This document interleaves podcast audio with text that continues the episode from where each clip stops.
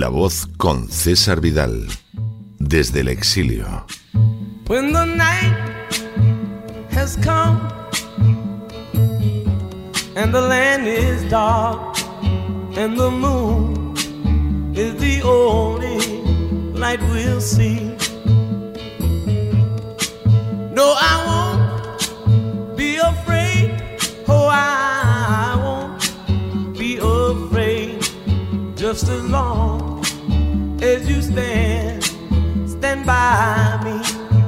Muy buenos días, muy buenas tardes, muy buenas noches y muy bienvenidos a esta nueva singladura de La Voz.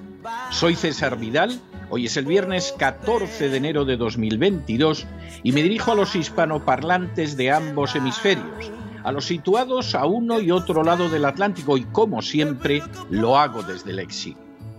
Corría el año 1588 cuando el rey español Felipe II envió contra Inglaterra una inmensa flota que recibió el nombre de Grande y Felicísima Armada. La misión de esta fuerza de invasión era destronar a Isabel I del trono inglés e imponer por la fuerza el dominio de la Iglesia Católica en Inglaterra. Sobre el papel, la fuerza española era inmensa y tendría que haberse impuesto en toda regla tanto en tierra como en mar, sobre los ingleses. De hecho, la flota inglesa solamente contaba con 63 barcos armados frente a los 137 que componían la grande y felicísima armada. Igualmente, la flota española contaba con 2.431 cañones, mientras que la flota inglesa aproximadamente rozaba los 2.000. Sin embargo, las innegables desventajas inglesas se vieron compensadas por una circunstancia que resultó decisiva, y fue el hecho de que las tácticas españolas de guerra en el mar seguían siendo exactamente las mismas que le habían otorgado la victoria en Lepanto en 1571, es decir, más de década y media antes. Los ingleses, por el contrario, aprovechando la revolución científica desatada por la Reforma, sí habían modernizado su más modesta flota, habían avanzado en el arte de la guerra y, a pesar de su innegable inferioridad material, acabaron imponiéndose en el mar sobre la fuerza invasora española. De hecho, las fuerzas españolas no lograron desembarcar en Inglaterra, Isabel I se mantuvo en el trono hasta su muerte y la religión católica no, no pudo imponerse violentamente en suelo inglés.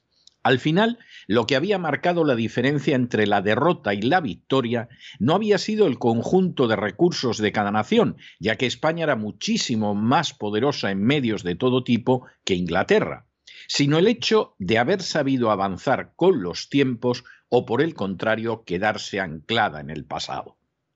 Ese anclaje, en un pasado glorioso y relativamente reciente, implicó una derrota colosal para España, mientras que el saber adaptarse a los tiempos y avanzar permitió que una Inglaterra mucho más pequeña, pobre y débil se alzara con la victoria y conservara su libertad.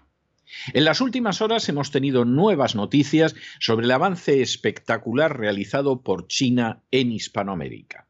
Sin ánimo de ser exhaustivos, los hechos son los siguientes. Primero, en el año 2000, China comerció con Hispanoamérica por 12.000 millones de dólares.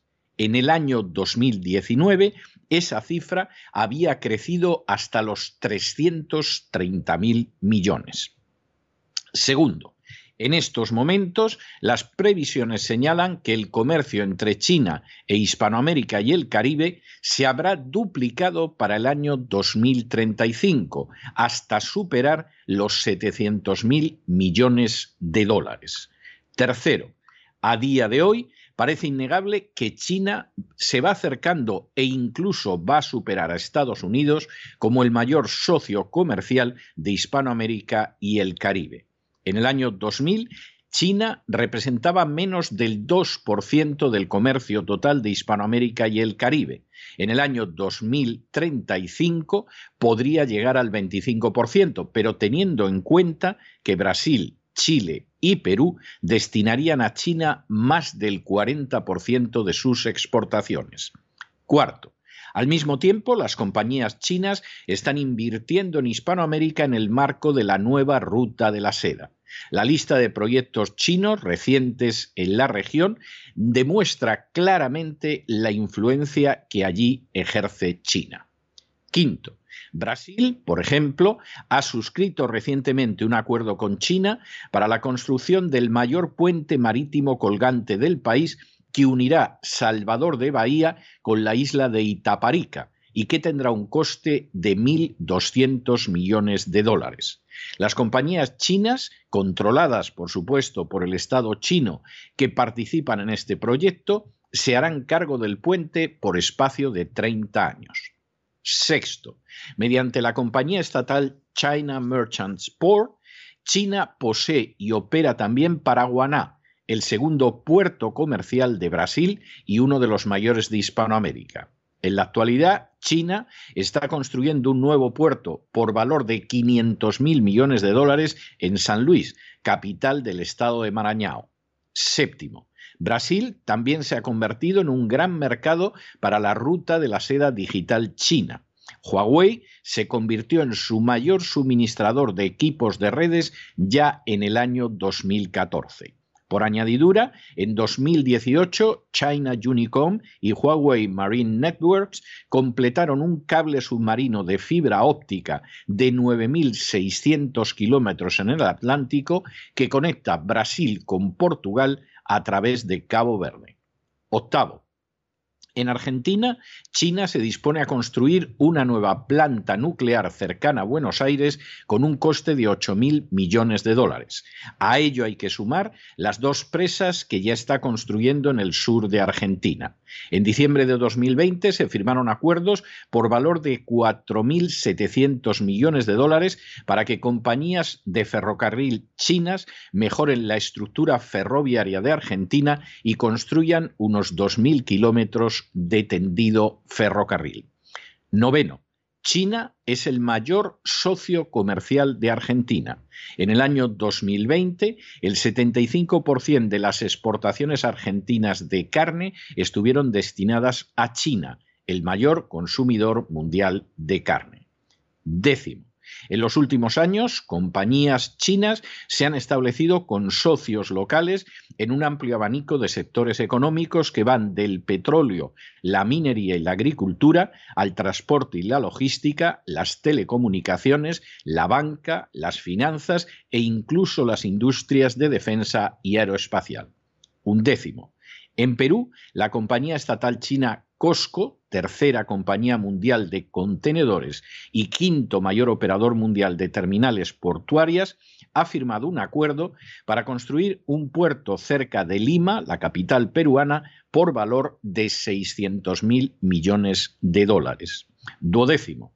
China es el socio comercial más importante del Perú y Perú, el segundo mayor productor de cobre del mundo, suministra el 27% de la demanda china de cobre. El 64,2% de las exportaciones peruanas de cobre y el 23,8% de las de zinc están destinadas a China. Por su parte, las compañías chinas desempeñan un papel esencial en la industria minera del Perú. Décimo tercero, Chile se sumó a la nueva ruta de la seda en el año 2018. China es a día de hoy el mayor socio comercial de Chile y el principal mercado para sus exportaciones de fruta y de vino. Décimo cuarto. La compañía estatal china State Grid International Development Limit ha adquirido una de las mayores distribuidoras chilenas de electricidad, la Compañía General de Electricidad, con la que ahora posee dos de las mayores empresas chilenas relacionadas con la energía. Décimo quinto. En Colombia, las obras para la primera línea del metro de Bogotá están a cargo de la China Harbor Engineering Company Limited. Además, China está construyendo en Colombia una línea interurbana de tranvía y una autopista en el sur del país y le ha vendido una flota completa de autobuses eléctricos. Aunque Estados Unidos continúa siendo todavía el principal socio comercial de Colombia, que no se ha unido a la nueva ruta de la seda, la situación puede cambiar con relativa facilidad. Décimo sexto. En Ecuador, China controla las dos principales minas de cobre y una gran parte de la industria petrolífera. La deuda de Ecuador con China equivale al 38,7% del Producto eh, Interno de este país hispanoamericano. Décimo séptimo. A todos estos avances de China en el terreno económico se suman otros de carácter político e incluso estratégico. Así, en Argentina, el ejército chino gestionó una estación de investigación espacial en la provincia de Neuquén. La instalación opera con escasa o nula supervisión de las autoridades argentinas y aunque teóricamente su telescopio no tiene un objetivo militar, la dirección del Mando Sur de Estados Unidos lo ha mencionado como objeto de preocupación dado que es capaz de interceptar señales procedentes de América o de satélites y dar apoyo a otras misiones estratégicas chinas. Décimo octavo. De manera semejante, en los últimos cuatro años, la República Dominicana, El Salvador y Panamá han negado el reconocimiento diplomático a Taiwán en favor de la República Popular China. Décimo noveno. Por añadidura, sus últimas relaciones con naciones de Hispanoamérica permiten que China cuente con votos muy valiosos en Naciones Unidas y que pueda recurrir al respaldo para sus candidatos en las instituciones internacionales. Y vigésimo, de manera semejante, China obtiene mediante este peso económico el poder colocar compañías que fijan estándares tecnológicos y que están sancionadas por Estados Unidos, como es el caso de Huawei, CTA, Dahua y Hikvision. Estas compañías son colocadas en infraestructuras regionales, lo que permite que China dicte las normas de comercio al menos para una generación. Si hay un hecho que resulta absolutamente innegable en la geopolítica actual, es el avance de China hacia el puesto de primera potencia mundial. Y si hay un área donde ese avance se percibe de manera indiscutible, sin duda se trata de Hispanoamérica. China ha actuado con extraordinaria inteligencia y profunda sagacidad para expandir su poder en el mundo y en concreto en Hispanoamérica. De entrada, no ha pretendido, como Estados Unidos, forzar precios sobre las materias primas, sino que ha aceptado aquellos que exigían las distintas naciones. Y por añadidura, se ha prestado a construirles infraestructuras necesarias que permitieran mejorar la exportación de esas materias primas. En paralelo, China ha mostrado una exquisita neutralidad hacia el régimen político o la ideología con la que negociaba. Siempre le ha dado lo mismo su color, potenciando sobre todo las relaciones económicas, y en ningún momento ha pretendido marcar el rumbo político de una nación. Finalmente, junto con el avance espectacular del comercio y de las inversiones, China se ha ido haciendo con una influencia política extraordinaria sobre las naciones hispanoamericanas en foros internacionales. No se trata solo de que varias de ellas han contribuido a aumentar el cerco diplomático a Taiwán, sino de que además constituyen aliados más que potenciales de China en distintos foros internacionales. Para colmo, China incluso ha conseguido colocar un observatorio en Argentina con consecuencias militares que solo un ciego sería capaz de negar. En paralelo, Estados Unidos no ha dejado de sumar sus errores y de mantener una política obsoleta e incluso a veces estúpida. No ha sabido negociar mejor que China el abastecimiento de materias primas. No ha sabido mejorar las relaciones con las naciones situadas al sur del Río Grande. Y no ha sabido emplear una actividad diplomática más inteligente que la China. Por el contrario, los inmensos recursos de Estados Unidos se han empleado más en impulsar la agenda globalista, en intentar forzar la introducción del aborto y del matrimonio homosexual en las legislaciones hispanoamericanas e incluso en respaldar la legalización de drogas que en avanzar los verdaderos intereses nacionales. El resultado es que Estados Unidos ha ido perdiendo posiciones en Hispanoamérica de manera espectacular que no ha podido evitar que las empresas chinas a las que tiene sancionadas ganen terreno a diario en Hispanoamérica y que China se fortalece en el subcontinente ya no solo en el área económica, sino también en la política. De manera bien significativa, la doctrina Monroe está siendo batida en toda regla en el continente americano y gracias no a una potencia europea, sino asiática. Finalmente, Estados Unidos lamentablemente está repitiendo algunos de los grandes errores que llevaron a España a perder su hegemonía y a dejar de ser la primera potencia mundial. Su fanatismo ideológico respaldando la agenda globalista y de manera muy especial la ideología de género. Su insistencia en ver el mundo como era hace unos años, pero no ahora, y su torpeza en el trato con otras naciones está provocando que China lo desplace de manera creciente de su posición hegemónica en Hispanoamérica. Esta vez, además, los resultados pueden ser mucho peores. A fin de cuentas, Inglaterra era una pequeña nación con muchísimos menos recursos que España, aunque en una mentalidad mucho más lanzada al progreso y al futuro como consecuencia de la reforma. Que se impusiera totalmente sobre el imperio español resultaba imposible, que lo contuviera y lo derrotara era una realidad innegable.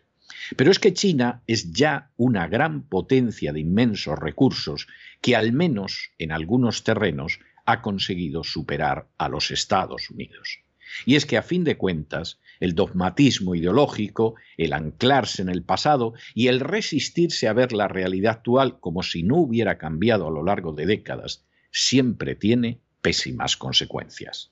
Pero no se dejen llevar por el desánimo o la frustración, y es que a pesar de que los poderosos muchas veces parecen gigantes, es solo porque se les contempla de rodillas, y ya va siendo hora de ponerse en pie. Mientras tanto, en el tiempo que han necesitado ustedes para escuchar este editorial, la deuda pública española ha aumentado en cerca de 7 millones de euros y una parte ha ido a parar a medios donde se rebuzna sobre China, donde no se tiene la menor idea de lo que significa ese gigante asiático y donde no se propalan nada más que estupideces en el terreno del análisis internacional. Muy buenos días, muy buenas tardes, muy buenas noches. Les ha hablado César Vidal desde el exilio. Que Dios los bendiga.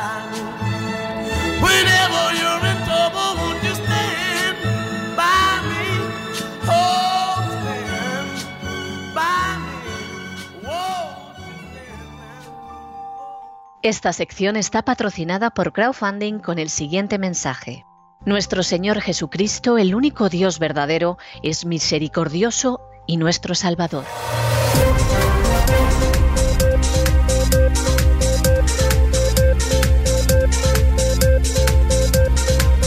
Las noticias del día. Estamos de regreso y estamos de regreso de ese editorial que hemos dedicado a la presencia creciente de China en Hispanoamérica.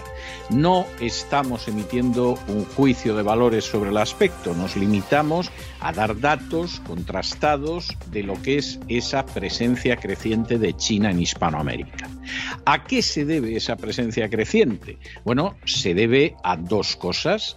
China lo está haciendo muy bien, China no se interfiere en la marcha política de los países, a China le trae sin cuidado cómo sean los gobiernos de cada país, lo que quiere es comerciar.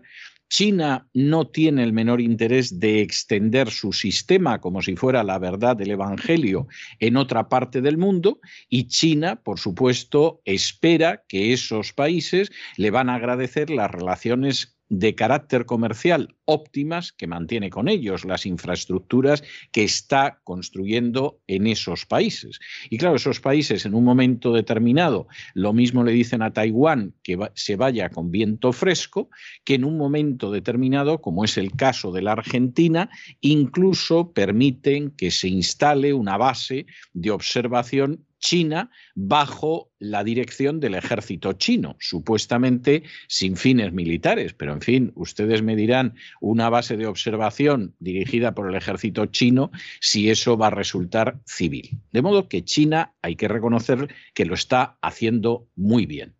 Esto, desde ciertos puntos de vista, se puede interpretar como una gran desgracia. No será quien ahora se dirige a ustedes el que lo niegue, pero China lo está haciendo muy bien. ¿Cómo lo está haciendo Estados Unidos? Rematadamente mal. Estados Unidos sigue empeñado en exportar lo que en ese momento es la moda de turno. Mucha doctrina Monroe, mucho América para los americanos, etcétera, pero los chinos han entrado y no hay manera de sacarlos de donde están. Todo lo contrario, van a seguir avanzando.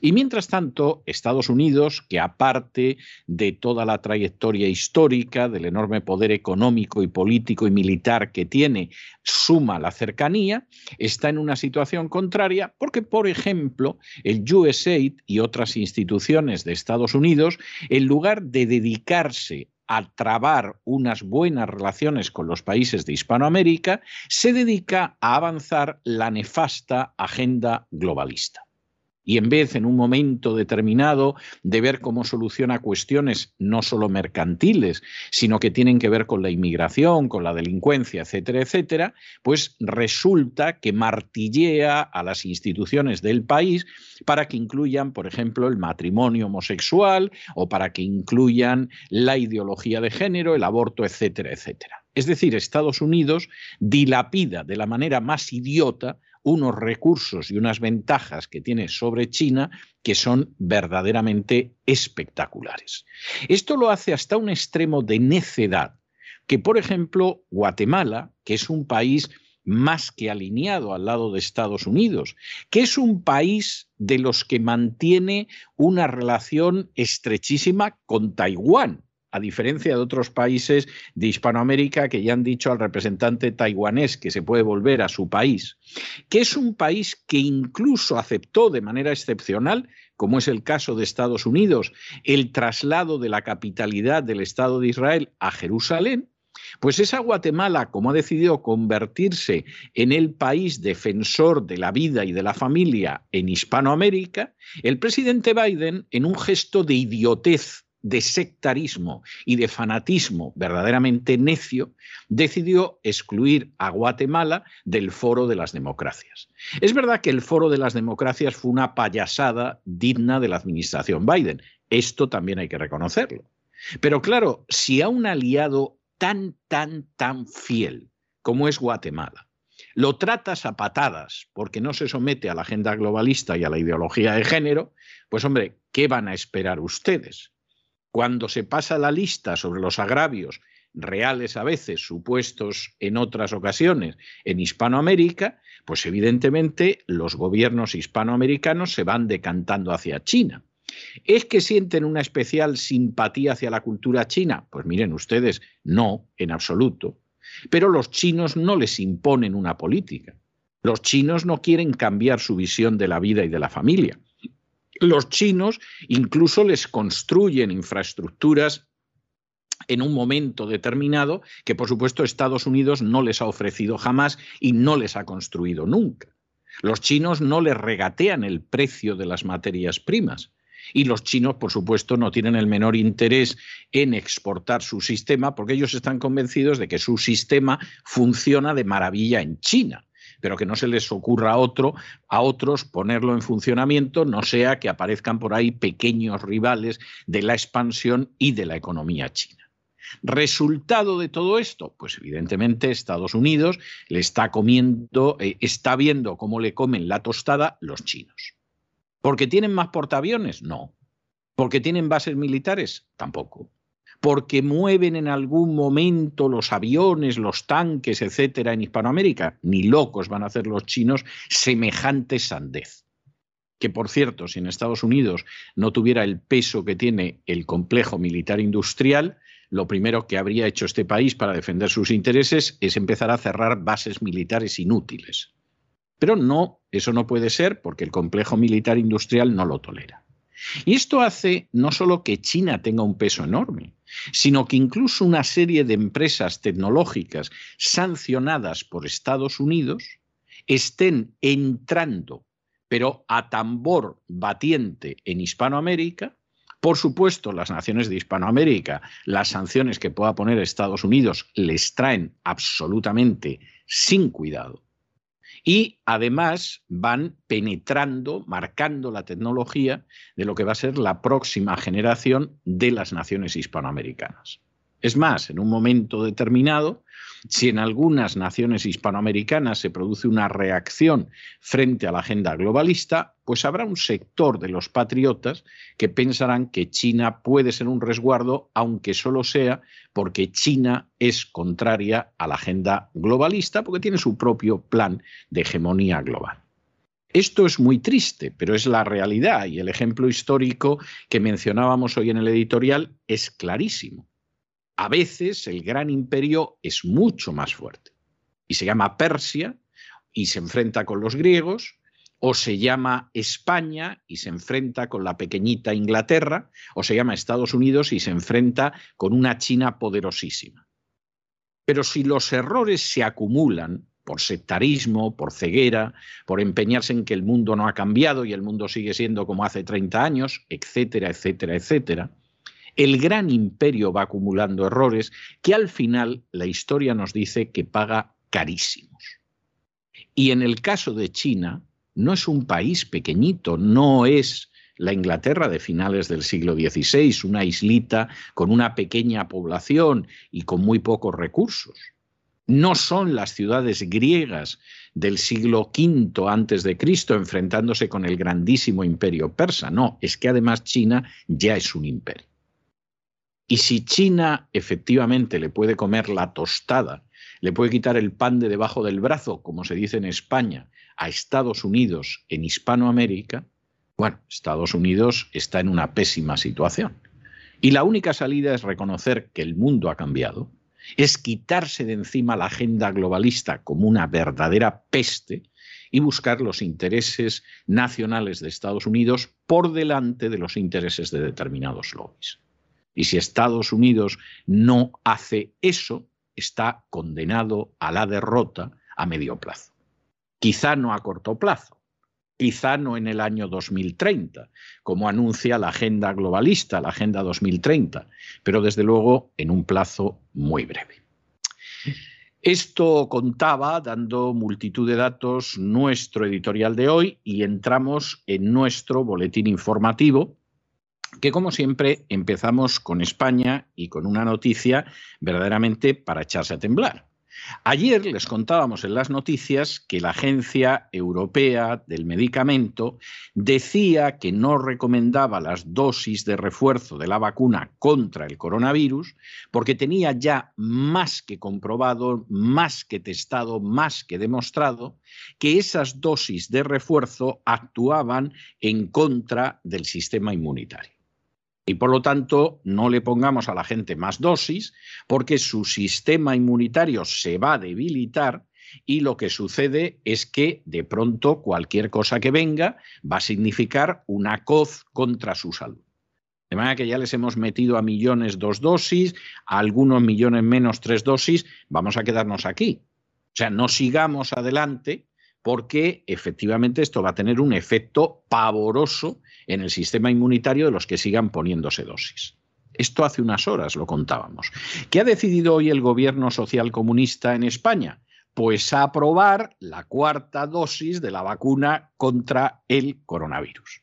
Esto es como si las autoridades médicas de la Agencia Europea del Medicamento hubieran salido diciendo, hombre, no más de dos copas de vino en las comidas, porque hemos descubierto que tiene un efecto X sobre la salud, un efecto negativo, y el gobierno socialcomunista español sale inmediatamente a la palestra y dice, bueno, bueno, bueno, pues aquí tres copas. A partir de ahora no se libra de las tres copas de vino, vamos, ni Felipón.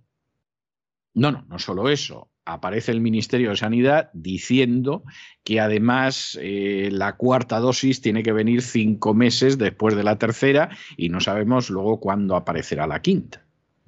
Bueno, pues miren ustedes, las alternativas para interpretar esta noticia no son muchas.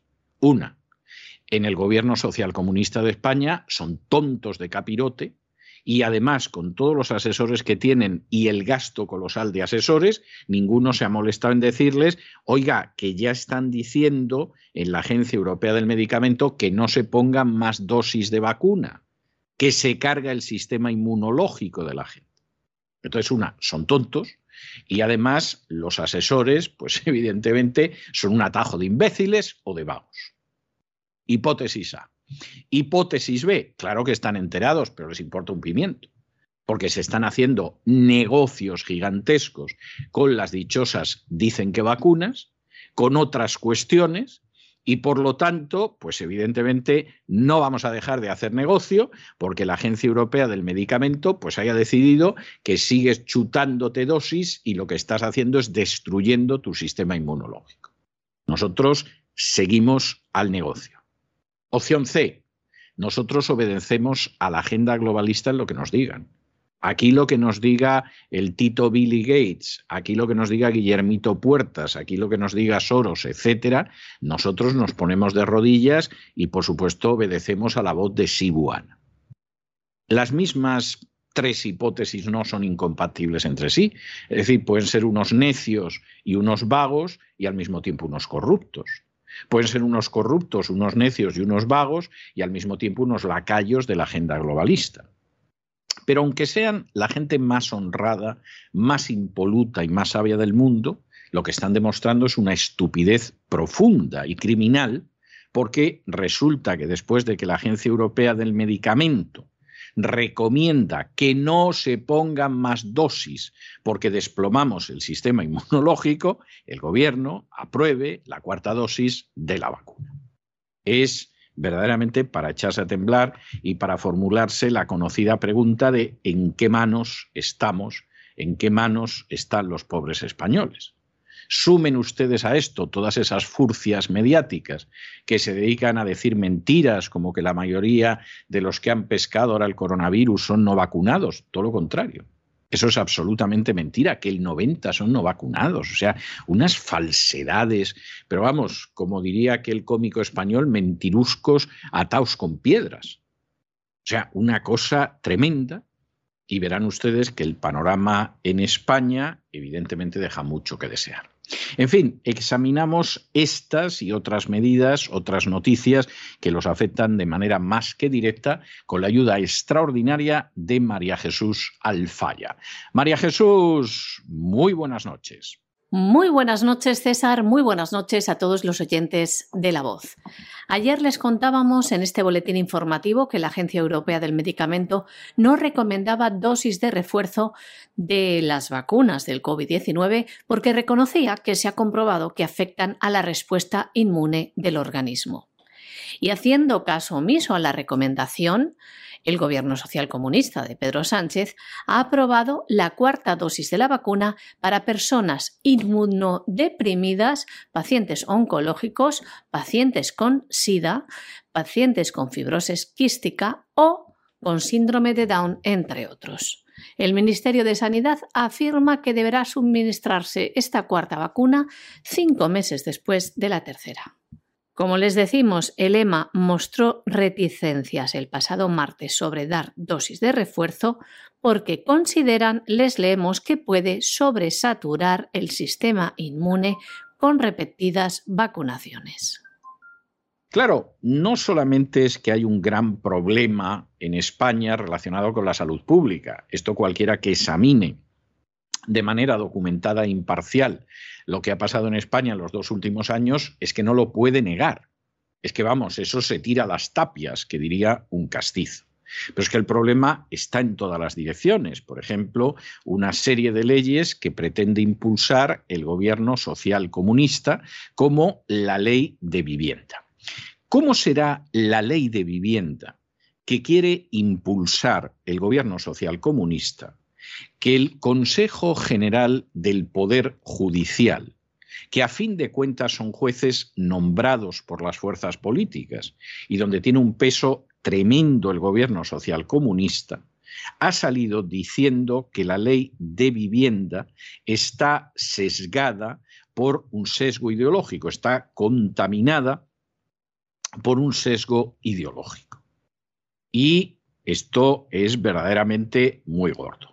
¿Qué va a pasar con la ley de vivienda? Porque esto es algo verdaderamente tremendo. Bueno, la ley de vivienda no la va a cambiar el gobierno. Lo único que sucede es que si el Consejo General del Poder Judicial pues hubiera dicho que les había salido un proyecto muy bonito, muy elegante, muy moñoño, esa ley inmediatamente hubiera tirado para adelante y el próximo martes, 18 de enero, el Gobierno tendría la ley. Con el informe negativo del Consejo General del Poder Judicial, va a tener que esperar como mínimo hasta febrero para sacarla adelante, porque el nuevo informe del Consejo General del Poder Judicial no se va a poder debatir hasta el 27 de enero y es preceptivo tener ese informe antes de aprobar la norma. Pero ojo, es preceptivo tener el informe. No es preceptivo tener que seguir lo que dice el Consejo General del Poder Judicial. En el caso de un gobierno decente, si efectivamente tienes enfrente en una serie de cuestiones al Consejo General del Poder Judicial, lo suyo es que te pliegues en esas cuestiones y modifiques el proyecto de ley. Esto sería lo normal. Pero esto en España no sucedió con Zapatero, no sucedió con Rajoy y no sucede con Pedro Sánchez. Y lo que sucederá es que habrá un nuevo informe, que en el informe dirán, hombre, esto hay que corregirlo, etcétera, etcétera, etcétera. Y en última instancia, al final, la ley de vivienda va a salir adelante de la misma manera. Lo cual es terrible. Pero efectivamente España está en eso. Y verdaderamente los nubarrones que se dibujan en el horizonte sobre la gente que vive en España son de campeonato. Y no hablamos solo de la cifra terrible del desempleo, no hablamos solo de la situación de la inflación que hay en el país, no hablamos solo de una deuda que es impagable y que al día siguiente de que el Banco Central Europeo no compre la deuda, el país entra en suspensión de pagos, entra en bancarrota. No hablamos solo de la inseguridad jurídica, sino que hablamos de una serie de normas que está impulsando el gobierno social comunista que efectivamente van a empujar a millones de españoles al no tendrás nada y supuestamente serás feliz. Y de pronto los españoles se pueden encontrar con que los cuatro euros que tienen en el banco se va a quedar con ellos el gobierno. Y que su capacidad de maniobra va a ser cero y que los sicarios de la agencia tributaria ya les van a robar lo que quieran, les apetezca y les guste. Y esta es la situación, no hay otra situación y evidentemente pues es una situación verdaderamente muy complicada para los ciudadanos españoles. Iremos hablando de ello en las próximas semanas porque efectivamente lo que pretende el gobierno social comunista es adelantar la Agenda 2030 con la ayuda del Partido Popular, dicho sea de paso, y convertir España ya en el expolio, el robo, el latrocinio de la inmensa mayoría de los españoles en favor de las castas privilegiadas. Los vocales del Consejo General del Poder Judicial, que se reunían este viernes en sesión extraordinaria para estudiar la propuesta de informe al anteproyecto de la Ley de la Vivienda, han acordado rechazarla y cambiar al ponente, al exdiputado socialista Álvaro Cuesta. Fuentes judiciales señalan que el anteproyecto tiene un evidente sesgo ideológico y avanzan que el nuevo informe que emitan será crítico con la ley que pretende sacar adelante el gobierno de coalición y que no contará con el aval del Poder Judicial. Esas mismas fuentes indican que durante el Pleno se ha rechazado que el Estado tenga competencia para aprobar una ley de vivienda con ese contenido y que dado que entienden que no son correctos múltiples aspectos del anteproyecto, esto obliga a reelaborar el informe. Un punto clave en el que discrepan es el relativo a la calificación del derecho a la vivienda como un derecho subjetivo, porque entienden que incorpora un evidente sesgo ideológico. Entienden también que se da una falta de concreción en algunos puntos, especialmente en los preceptos que determinan las reglas de intervención de precios del mercado de alquiler de viviendas. El rechazo del informe del ponente designado imposibilita, como estaba previsto, que el Gobierno pueda aprobar esta ley de vivienda el próximo martes 18 de enero y tendrá que esperar al menos hasta febrero, pero no lancen las campanas al vuelo, dado que la nota que emitió el pasado 11 de enero el Consejo General del Poder Judicial se añadía, no obstante, que las consideraciones generales que hacía el informe sobre la norma eran favorables, y añadía que, dado su carácter básico, el texto del anteproyecto pretende garantizar el cumplimiento de este derecho en igualdad de condiciones para todos los ciudadanos españoles, sin perjuicio de las competencias que sobre la materia tengan atribuidas las comunidades autónomas un proyecto de ley que, entre otras cosas, permite al Gobierno controlar el precio del alquiler y de la vivienda y también controlar las viviendas vacías. Esta ley establece que los propietarios de más de 10 viviendas deben dedicar el 30% de ellas a alquiler social y si no cumplen, y ceden la explotación de sus propiedades al Estado social comunista, serán penalizados con fuertes multas. Una consecuencia de esta medida directamente es que establecerá la prohibición permanente de desahucios hasta nueva orden para familias vulnerables y sin solución ocupacional, lo que incluirá a los ocupas y a los inmigrantes ilegales que ocupan estas viviendas. Esto ha pasado durante la pandemia, que el gobierno impedía desalojar a los ocupas de sus viviendas y tampoco actuaba legalmente contra ellos por este delito.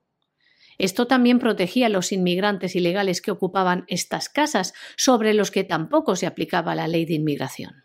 Recordamos que ayer tuvo que ser desalojada por los Mossos en Badalona una nave en la que se alojaban más de 120 inmigrantes subsaharianos. La policía fue atacada por estos y por la gente que se concentró en la zona para evitar el desahucio. Entre ellos se encontraban diputados del grupo independentista catalán antisistema de la CUP como Dolor Sabater y Basha Changue, que han denunciado que han sido golpeadas por los Mossos.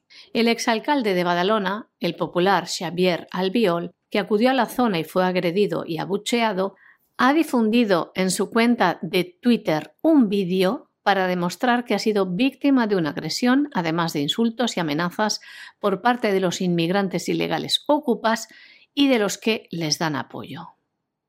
Bueno, nos vamos a Hispanoamérica y nos vamos a Hispanoamérica donde las FARC, ya saben, una fuerza narcoterrorista colombiana que han pretendido presentarnos de manera maravillosa desde el rey de España al Papa Francisco, pasando por el Departamento de Estado de Estados Unidos, las FARC, los narcoterroristas de las FARC, han sido condenados por eh, en Estados Unidos a pagar 36 millones de dólares por el secuestro de Betancourt. Hacerlo en realidad como una eh, indemnización al hijo de Ingrid Betancourt, que era una política colombiana, que presentó la demanda en junio de 2018 y que al cabo de tres años y medio, pues efectivamente le han dado la razón la justicia americana y las FARC van a tener que pagar esta cantidad. ¿Las va a pagar la FARC? Bueno, esto si se paga, esto lo van a pagar los pobres, queridos niños colombianos. Es decir, finalmente las FARC van a contar lo que sea para no pagar. El actual presidente colombiano, que es de centro derecha, pero que es una marioneta de la agenda globalista y de Soros, pues es posible que para no tener problemas y dado que la sentencia ha sido en Estados Unidos, efectivamente quiera ir en esta dirección, pero al fin y a la postre, den ustedes por seguro que si esta cantidad se paga, no les quepa a ustedes la menor duda de que la van a pagar los queridos niños, en este caso no españoles, sino colombianos. Y si no, al tiempo. Un tribunal de los Estados Unidos ha condenado a la antigua guerrilla de las FARC y a varios de sus líderes a pagar 36 millones de dólares por el secuestro durante más de seis años de la política colombiana Ingrid Betancourt. La sentencia indica que las FARC deben pagar 12 millones de dólares por compensación de daños al hijo de Betancourt, Lawrence Deloy, que fue quien presentó la demanda en junio del año 2018 y que era adolescente cuando su madre fue secuestrada. A esos 12 millones se suman los gastos de los abogados, lo que lleva el total a más de 36 millones de dólares. Los abogados de Lawrence Deloy denuncian que las FARC y sus cabecillas habían violado la ley antiterrorista y que el secuestro de su madre le había causado un gran estrés emocional. El caso se pudo llevar ante la justicia estadounidense por ser Deloy ciudadano de Estados Unidos, nacido en San Bernardino, California, en 1988. Ingrid Betancourt, que hoy tiene 61 años, fue secuestrada en febrero del año 2002 durante una visita que formaba parte de su campaña presidencial a una zona del sur de Colombia controlada por las FARC. En julio del año 2008 fue rescatada junto a otros 14 rehenes de las FARC por soldados colombianos que se hicieron pasar por cooperantes de una organización humanitaria internacional. Bueno, Dentro de todas estas cosas que suceden en Hispanoamérica hay algunos enigmas terribles que siguen por ahí flotando en el aire. El 18 de julio de 1994 tuvo lugar en Argentina uno de los atentados terroristas más terribles de la historia hispanoamericana, atentado que fue contra la Asociación Mutual Israelita Argentina, la AMIA, y que dejó un balance de 85 muertos. En medio de esta situación, y esto es bastante, bastante grave, lo cierto es que este crimen espantoso sigue sin resolver. No solo eso, es más, se han ido produciendo una serie de circunstancias con el paso de los años. Estamos hablando del año 94. ¿eh? Se dice pronto, hablamos de más de un cuarto de siglo que han hecho que efectivamente aquí no se investigue nadie. Eh, por regla general, las eh, fuerzas pro-Israel han insistido en culpar del atentado a Irán, lo cual no es imposible, es una hipótesis plausible, pero también hay otras, y hemos tenido ocasión de eh, entrevistar en este programa hace años, hay otra gente que piensa que hay otra línea criminal que no va por Irán, que pasa por negocios con algún otro país árabe, incluso con Israel, con la connivencia, además, del gobierno argentino de aquel entonces y, por supuesto, con el deseo de que aquí no se aclare nunca nada. E incluso en el deseo de silencio, pues aparecen miembros prominentes de la comunidad judía argentina que, por razones sobre las que se ha especulado, prefieren que la cosa quede así, prefieren que la cosa quede sin esclarecer. En medio de este hecho terrible, absolutamente inaceptable, verdaderamente espantoso, al que se suma la vergüenza de que no se ha resuelto después de más de un cuarto de siglo, de pronto aparecen datos que todavía hacen que uno se sienta más estupefacto frente al horror de lo que fue el atentado de la AMIA. Y el gobierno de Argentina, ahora mismo, fíjense ustedes, en más de un cuarto de siglo, ha decidido preguntarse por qué en un momento determinado la Interpol no detuvo al que ahora es vicepresidente de Asuntos Económicos de Irán, Mosé Rezai, cuando fue a Nicaragua a asistir a la toma de posesión del presidente Daniel Ortega, cuando sobre Mosén Rezai pesa una alerta roja de Interpol por la presunta responsabilidad en el atentado terrorista contra la bueno, pues esta es una de esas preguntas que va a quedar flotando en el viento, como decía la famosa canción de Bob Dylan, de Blowing in the Wind, porque efectivamente la Interpol a este hombre no lo detuvo.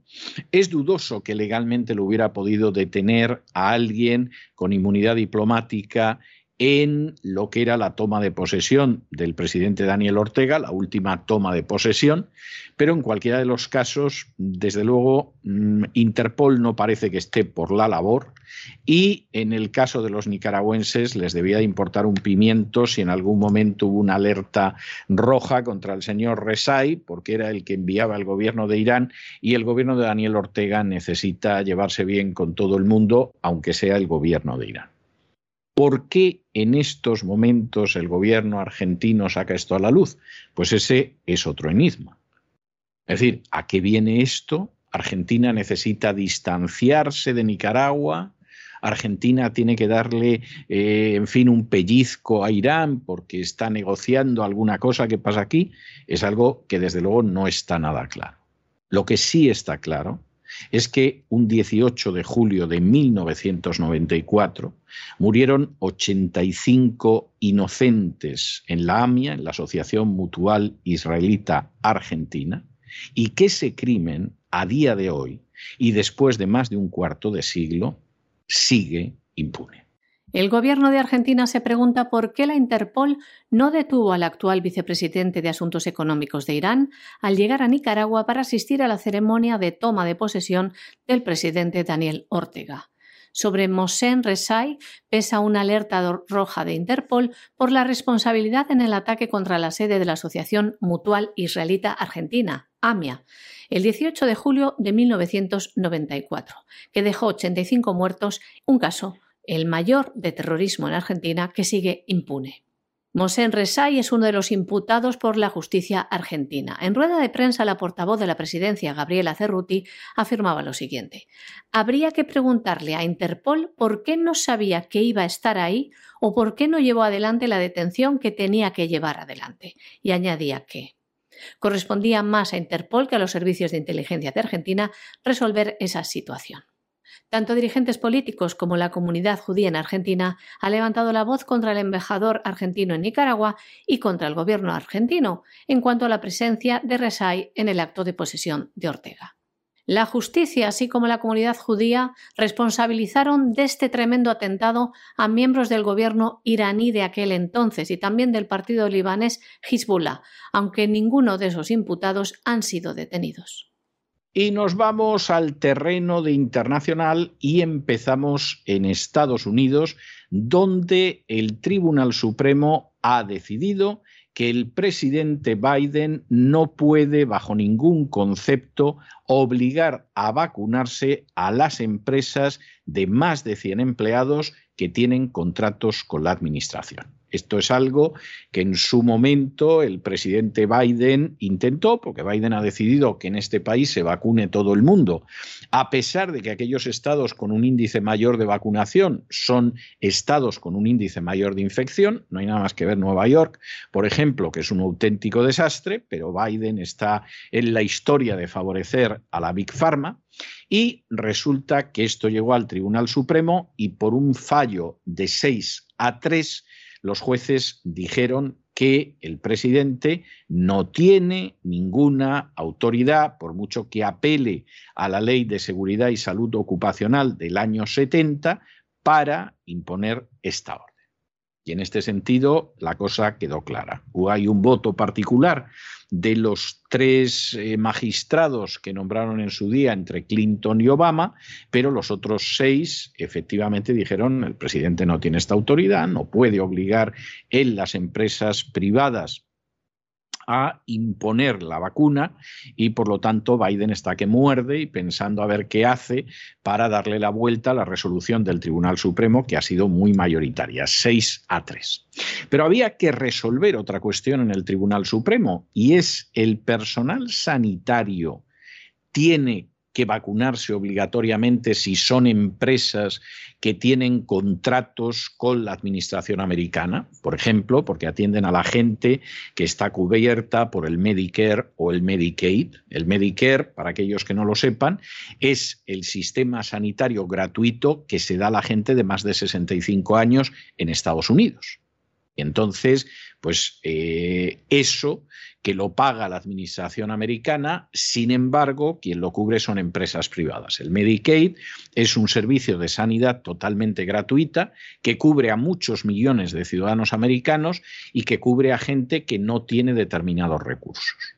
Y entonces, pues evidentemente aquí la cuestión de fondo es, en este caso concreto, eh, qué pasa con el personal sanitario. Y aquí se dividieron y por un voto decidieron que sí se podía imponer la vacuna obligatoria al personal sanitario de aquellas empresas relacionadas con la salud que tienen contratos con el gobierno federal.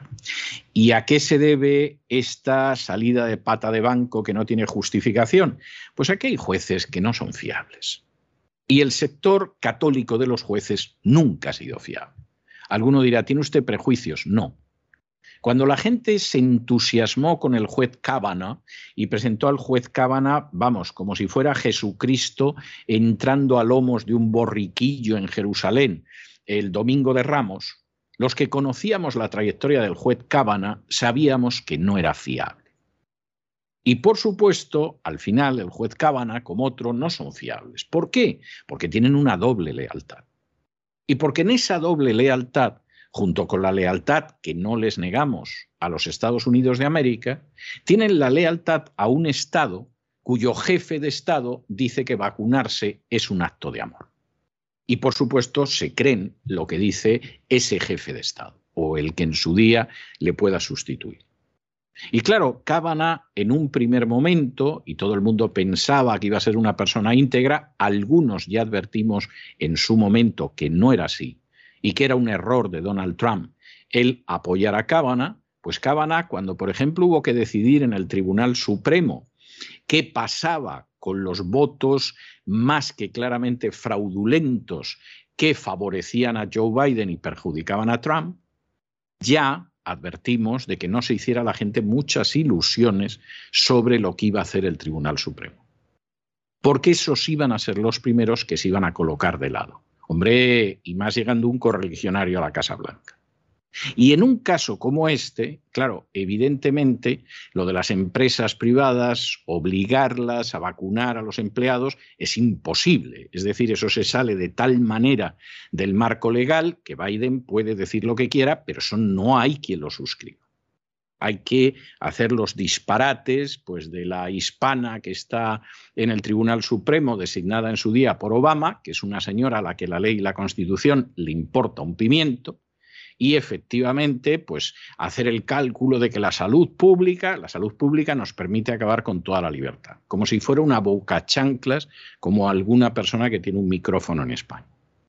Pero cuando de pronto desciendes a una cuestión que también es muy importante y que tiene que ver con la libertad y que tiene que ver con la libertad de los trabajadores del sector sanitario, ahí no cuentes tú con Cábana y con los otros. Aquellos que estos van a llegar y van a acabar con la sentencia del Roe versus Wade. Usted no tiene ni pajolera idea de cómo es Estados Unidos. Usted no tiene ni idea de lo que es el sistema americano y usted no tiene ni idea de cómo es esa gente. De modo que bájese de las nubes porque no sabe usted dónde está. Es más, está sentado con el orinal en la cabeza y se piensa usted que está volando entre las nubes. Y ayer se vio.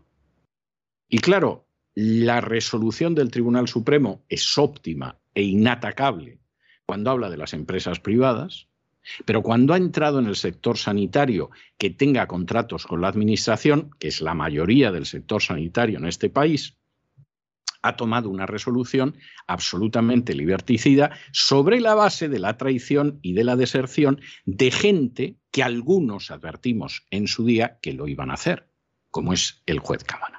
La Corte Suprema de los Estados Unidos ha bloqueado la obligación de que las empresas con más de 100 empleados tengan que vacunarse. Sin embargo, levantaron las órdenes de tribunales inferiores que habían parado la orden de la administración Biden que obligaba a los trabajadores sanitarios a vacunarse contra el COVID-19.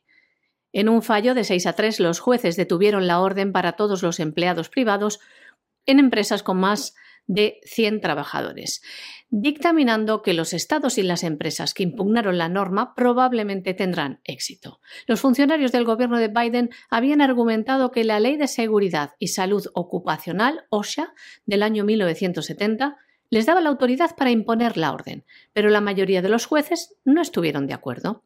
De este modo, decían lo siguiente en su fallo. Es probable que los demandantes tengan éxito sobre el fondo de su litigio de que el secretario carecía de autoridad para imponer la orden. Las agencias administrativas son seres de estatuto. Por lo tanto, solo posee la autoridad que el Congreso ha proporcionado.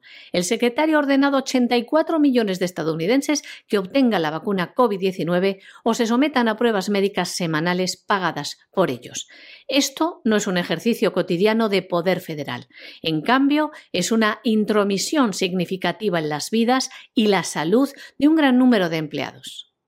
Esto es lo, que escribió la mayoría de los jueces en una opinión dividida.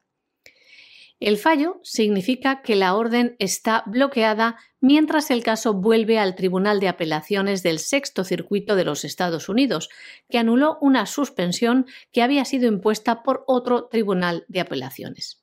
Sin embargo, estos mismos jueces ayer levantaron las órdenes de tribunales inferiores que habían parado la orden de la administración Biden que obligaba a los trabajadores sanitarios a vacunarse contra el COVID-19 y que no daba la opción a estos de someterse a pruebas, por ejemplo, de antígenos o PCRs. Los jueces argumentaron que el Congreso concedía al secretario de Sanidad la facultad de promulgar, como condición para la participación de un centro sanitario en Medicare y Medicaid, los requisitos que, les leemos, consideren necesarios en interés de la salud y la seguridad de las personas que reciben los servicios en la institución. Los jueces, a su vez, afirmaron falsamente que vacunarse contra el COVID-19 reduciría sustancialmente la probabilidad de que los trabajadores sanitarios contrajeran el virus y lo transmitieran a sus pacientes, lo que no concuerda con los estudios y los datos del mundo real sobre el efecto de la vacunación contra la variante Omicron, por ejemplo, del COVID-19. Y un fallo de estos jueces que en este sentido también se contradice con la argumentación que daban para levantar la orden de Biden a los trabajadores de la empresa privada. Si no, miren, les leemos lo que decían los jueces. En el caso de las empresas de más de 100 trabajadores y que no aplican para los trabajadores del sector sanitario. No podemos estar de acuerdo. Aunque el COVID-19 es un riesgo que se da en muchos lugares de trabajo, no es un peligro laboral en la mayoría. El COVID-19 puede propagarse y de hecho lo hace en el hogar, en las escuelas, durante los eventos deportivos y en cualquier otro lugar donde se reúna la gente. Este tipo de riesgo universal no es diferente de los peligros cotidianos a los que todos enfrentan por la delincuencia, la contaminación del aire o cualquier número de enfermedades transmisibles permitir que la OSHA regule los peligros de la vida cotidiana simplemente porque la mayoría de los estadounidenses tiene trabajos y se enfrentan a esos mismos riesgos mientras trabajan, ampliaría significativamente la autoridad reguladora de la OSHA sin una clara autorización del Congreso. Esto es lo que decían los jueces. Entonces nos preguntamos nosotros entonces, ¿es que los trabajadores de la salud no son trabajadores también? ¿No hacen vida normal tampoco? Bueno, y esta última noticia es una de esas cosas que efectivamente cabe esperar de la administración Biden, pero que es para echarse a temblar. El Departamento de Justicia de los Estados Unidos crea una unidad especial para abordar el terrorismo doméstico o interno. Y dirán ustedes, ah, pero hay terrorismo doméstico interno en Estados Unidos. Ni de broma, ni de broma. En un país con más de 300 millones de habitantes, que se dice pronto, pues sí, ocasionalmente resulta que hay un ataque a una sinagoga, ocasionalmente. Ocasionalmente, de pronto resulta que hay un sujeto que ataca a una iglesia. En muchos casos, además, no están claras ni mucho menos las razones. O sea, no vayan a creer ustedes que esto que sucede de Pascuas a Ramos, gracias a Dios, hay que felicitarse por ello, es algo que tiene que ver con gente que es racista, supremacista, etc. Es decir, de pronto te empiezan a decir, era un supremacista y luego descubres que era un negro. Era un tipo que era un supremacista blanco y luego resulta que era un pobre hispano defendiéndose de unos negros. Es decir, esta es la realidad. No, no existe ningún tipo de terrorismo interno y doméstico en Estados Unidos, salvo que uno incluya ahí los antifas y los Black Lives Matter, que por supuesto no piensen ustedes que a nadie se le va a ocurrir incluirlos. Esto no es nada más que una jugada de la administración Biden para vigilar todavía más a los ciudadanos, para pisotearles todavía más las libertades y para intentar sacar beneficio en año electoral de la investigación de lo que pasó el 6 de enero del año pasado, que todavía el Partido Demócrata lo quiere presentar como un intento de golpe de Estado, como un intento de golpe de Estado dirigido por Trump, etcétera, cuando a estas alturas lo que está cada vez más claro es que fue una operación de falsa bandera y que había gente en esa operación que pertenecía a los servicios de inteligencia de los Estados Unidos, especialmente el FBI. Y eso es lo que se sabe en estos momentos, ni golpe de Estado ni nada. Pero aquí la historia es vamos a controlar las libertades de los ciudadanos apelando no a protegerlos de los de Black Lives Matter o a protegerlos de los antifa, no, no, acoger al loco aislado para decir que, bueno, hay una amenaza sobre los negros. Bueno, ya se sabe, los blancos en este país nos levantamos todos los días pensando cómo amargarles la vida a los negros. Nos importan un pimiento los negros en términos generales. Si ocasionalmente tienes trato con alguno, en un comercio, en un oficio, etcétera, es la cosa más educada del mundo y desde luego a los blancos les importa un pimiento. Y seguramente a los negros, si no los estuvieran bombardeando continuamente con mensajes de odio, también les importaría un pimiento, porque a muchos de ellos les importa un pimiento. Y claro, puede contar eso, ¿no? Aquí está la caza del hispano, ¿no? O sea, llega la mañana, te subes al caballo y decides si hoy vas a cazar un hispano o vas a cazar un negro. Eso es absolutamente mentira. Y los actos de violencia que se han producido en este país, por ejemplo, en el último año, el anterior, porque había que calentar el ambiente y sacar a Trump a patadas de la Casa Blanca, pues fueron actos que protagonizaron los Antifa y los Black Lives Matter. Y esa es la realidad y no hay más historia. Y hablar aquí de que se persigue a las minorías étnicas es para partirse de risa. Hay que ser más tonto que pichote para creerse eso. Pero viene de maravilla para intentar vender la tesis del golpe de Estado del 6 de enero del año pasado y para recortar más las libertades de los ciudadanos, que es algo que le encanta a Biden. De manera que esperemos que esto no salga adelante. Pero esto de momento avanza y vamos a ver en qué queda la cosa. Ahora resulta que hay terrorismo interno en Estados Unidos. No, eh, no, no, son los grupos islámicos, ni los grupos racistas negros, ni los antífanos, no, es que hay gente por ahí que se dedica a cazar negros. Es que qué disparate, qué estupidez. Y claro, cuando de pronto alguien en un momento determinado se mete en un sitio y empieza a disparar, pues en muchos casos es un trastornado, es muy lamentable que se haya producido, nos sentimos totalmente solidarios con las víctimas y sus familias, pero eso no tiene una carga política, ni por aproximación.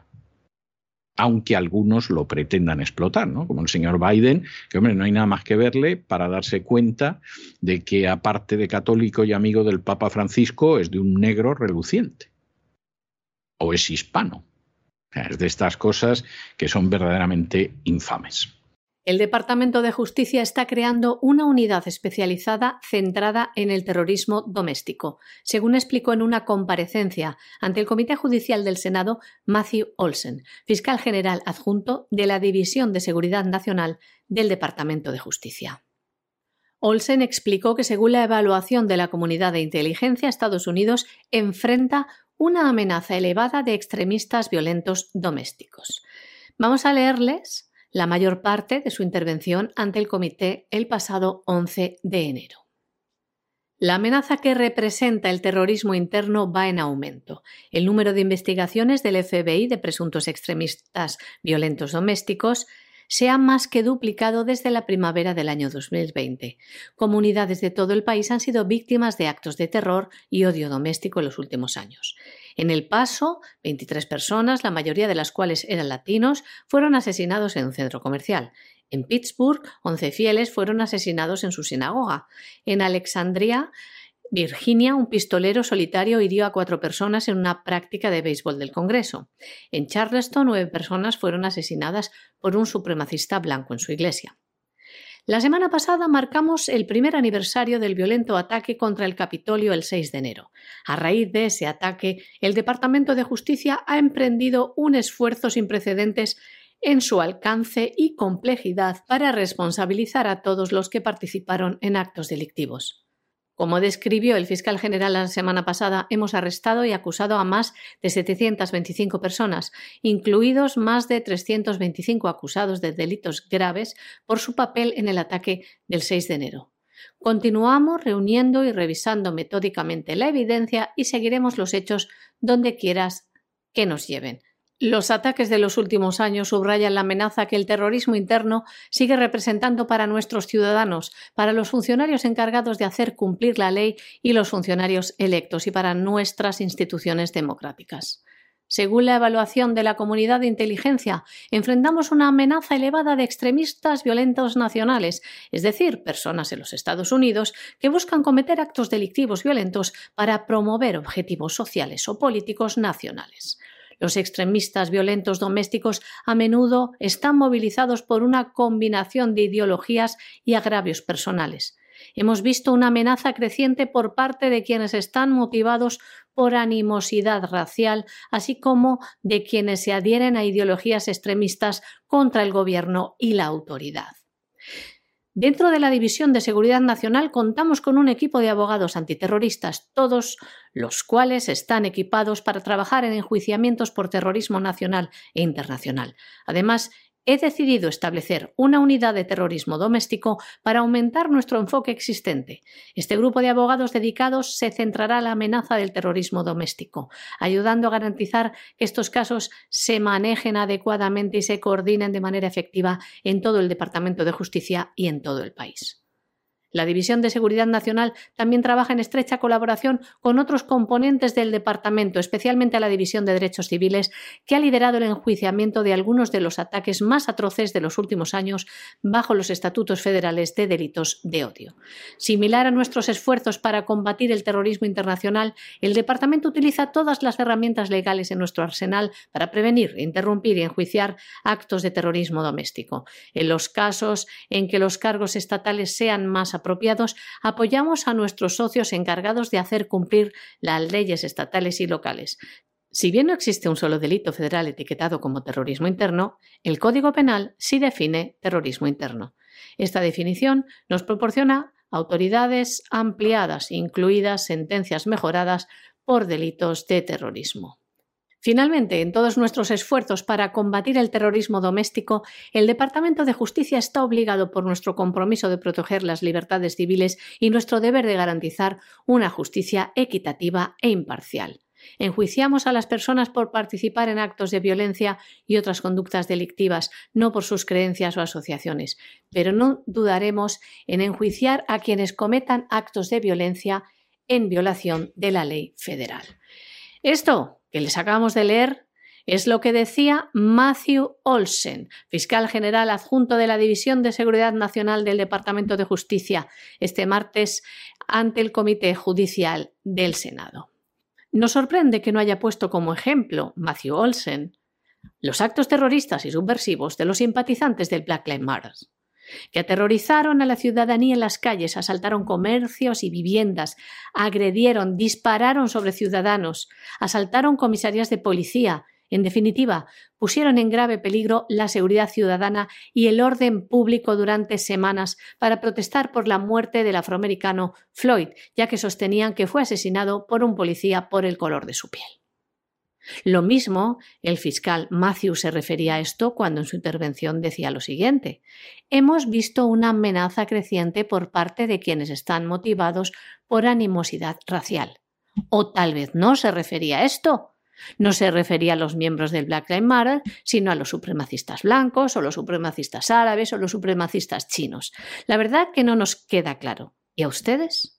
Y hasta aquí hemos llegado nosotros con nuestro boletín de hoy. María Jesús, muchas gracias, muy buenas noches, que pases buen fin de semana. Muchas gracias a ti, César. Muy buenas noches. Buenas noches a los oyentes de la voz. Y ustedes no se nos vayan, no se nos vayan, porque vamos a regresar enseguida con esa versión abreviada del despegamos que tenemos todos los viernes para anunciarles el gran reseteo les adelanto que el gran reseteo de este fin de semana va a ser colosal, siempre lo es, pero el de este fin de semana va a ser impresionante, nos echarían a patadas de YouTube si no nos hubieran echado ya hace varias semanas y por supuesto no sueñen ustedes ver la información del gran reseteo de este fin de semana en ningún medio en España en la mayor parte de los medios en Hispanoamérica y en la mayoría de los medios en Estados Unidos o en Europa.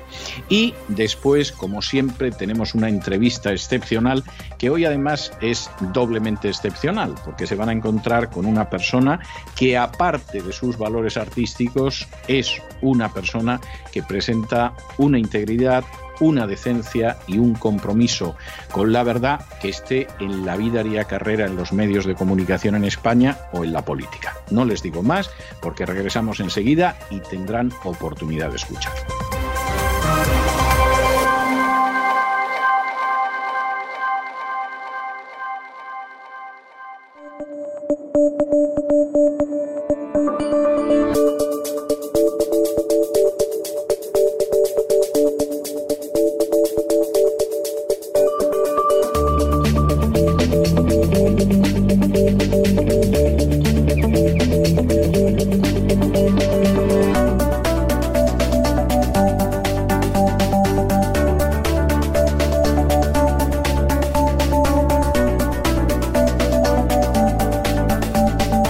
Despegamos con Lorenzo Ramírez.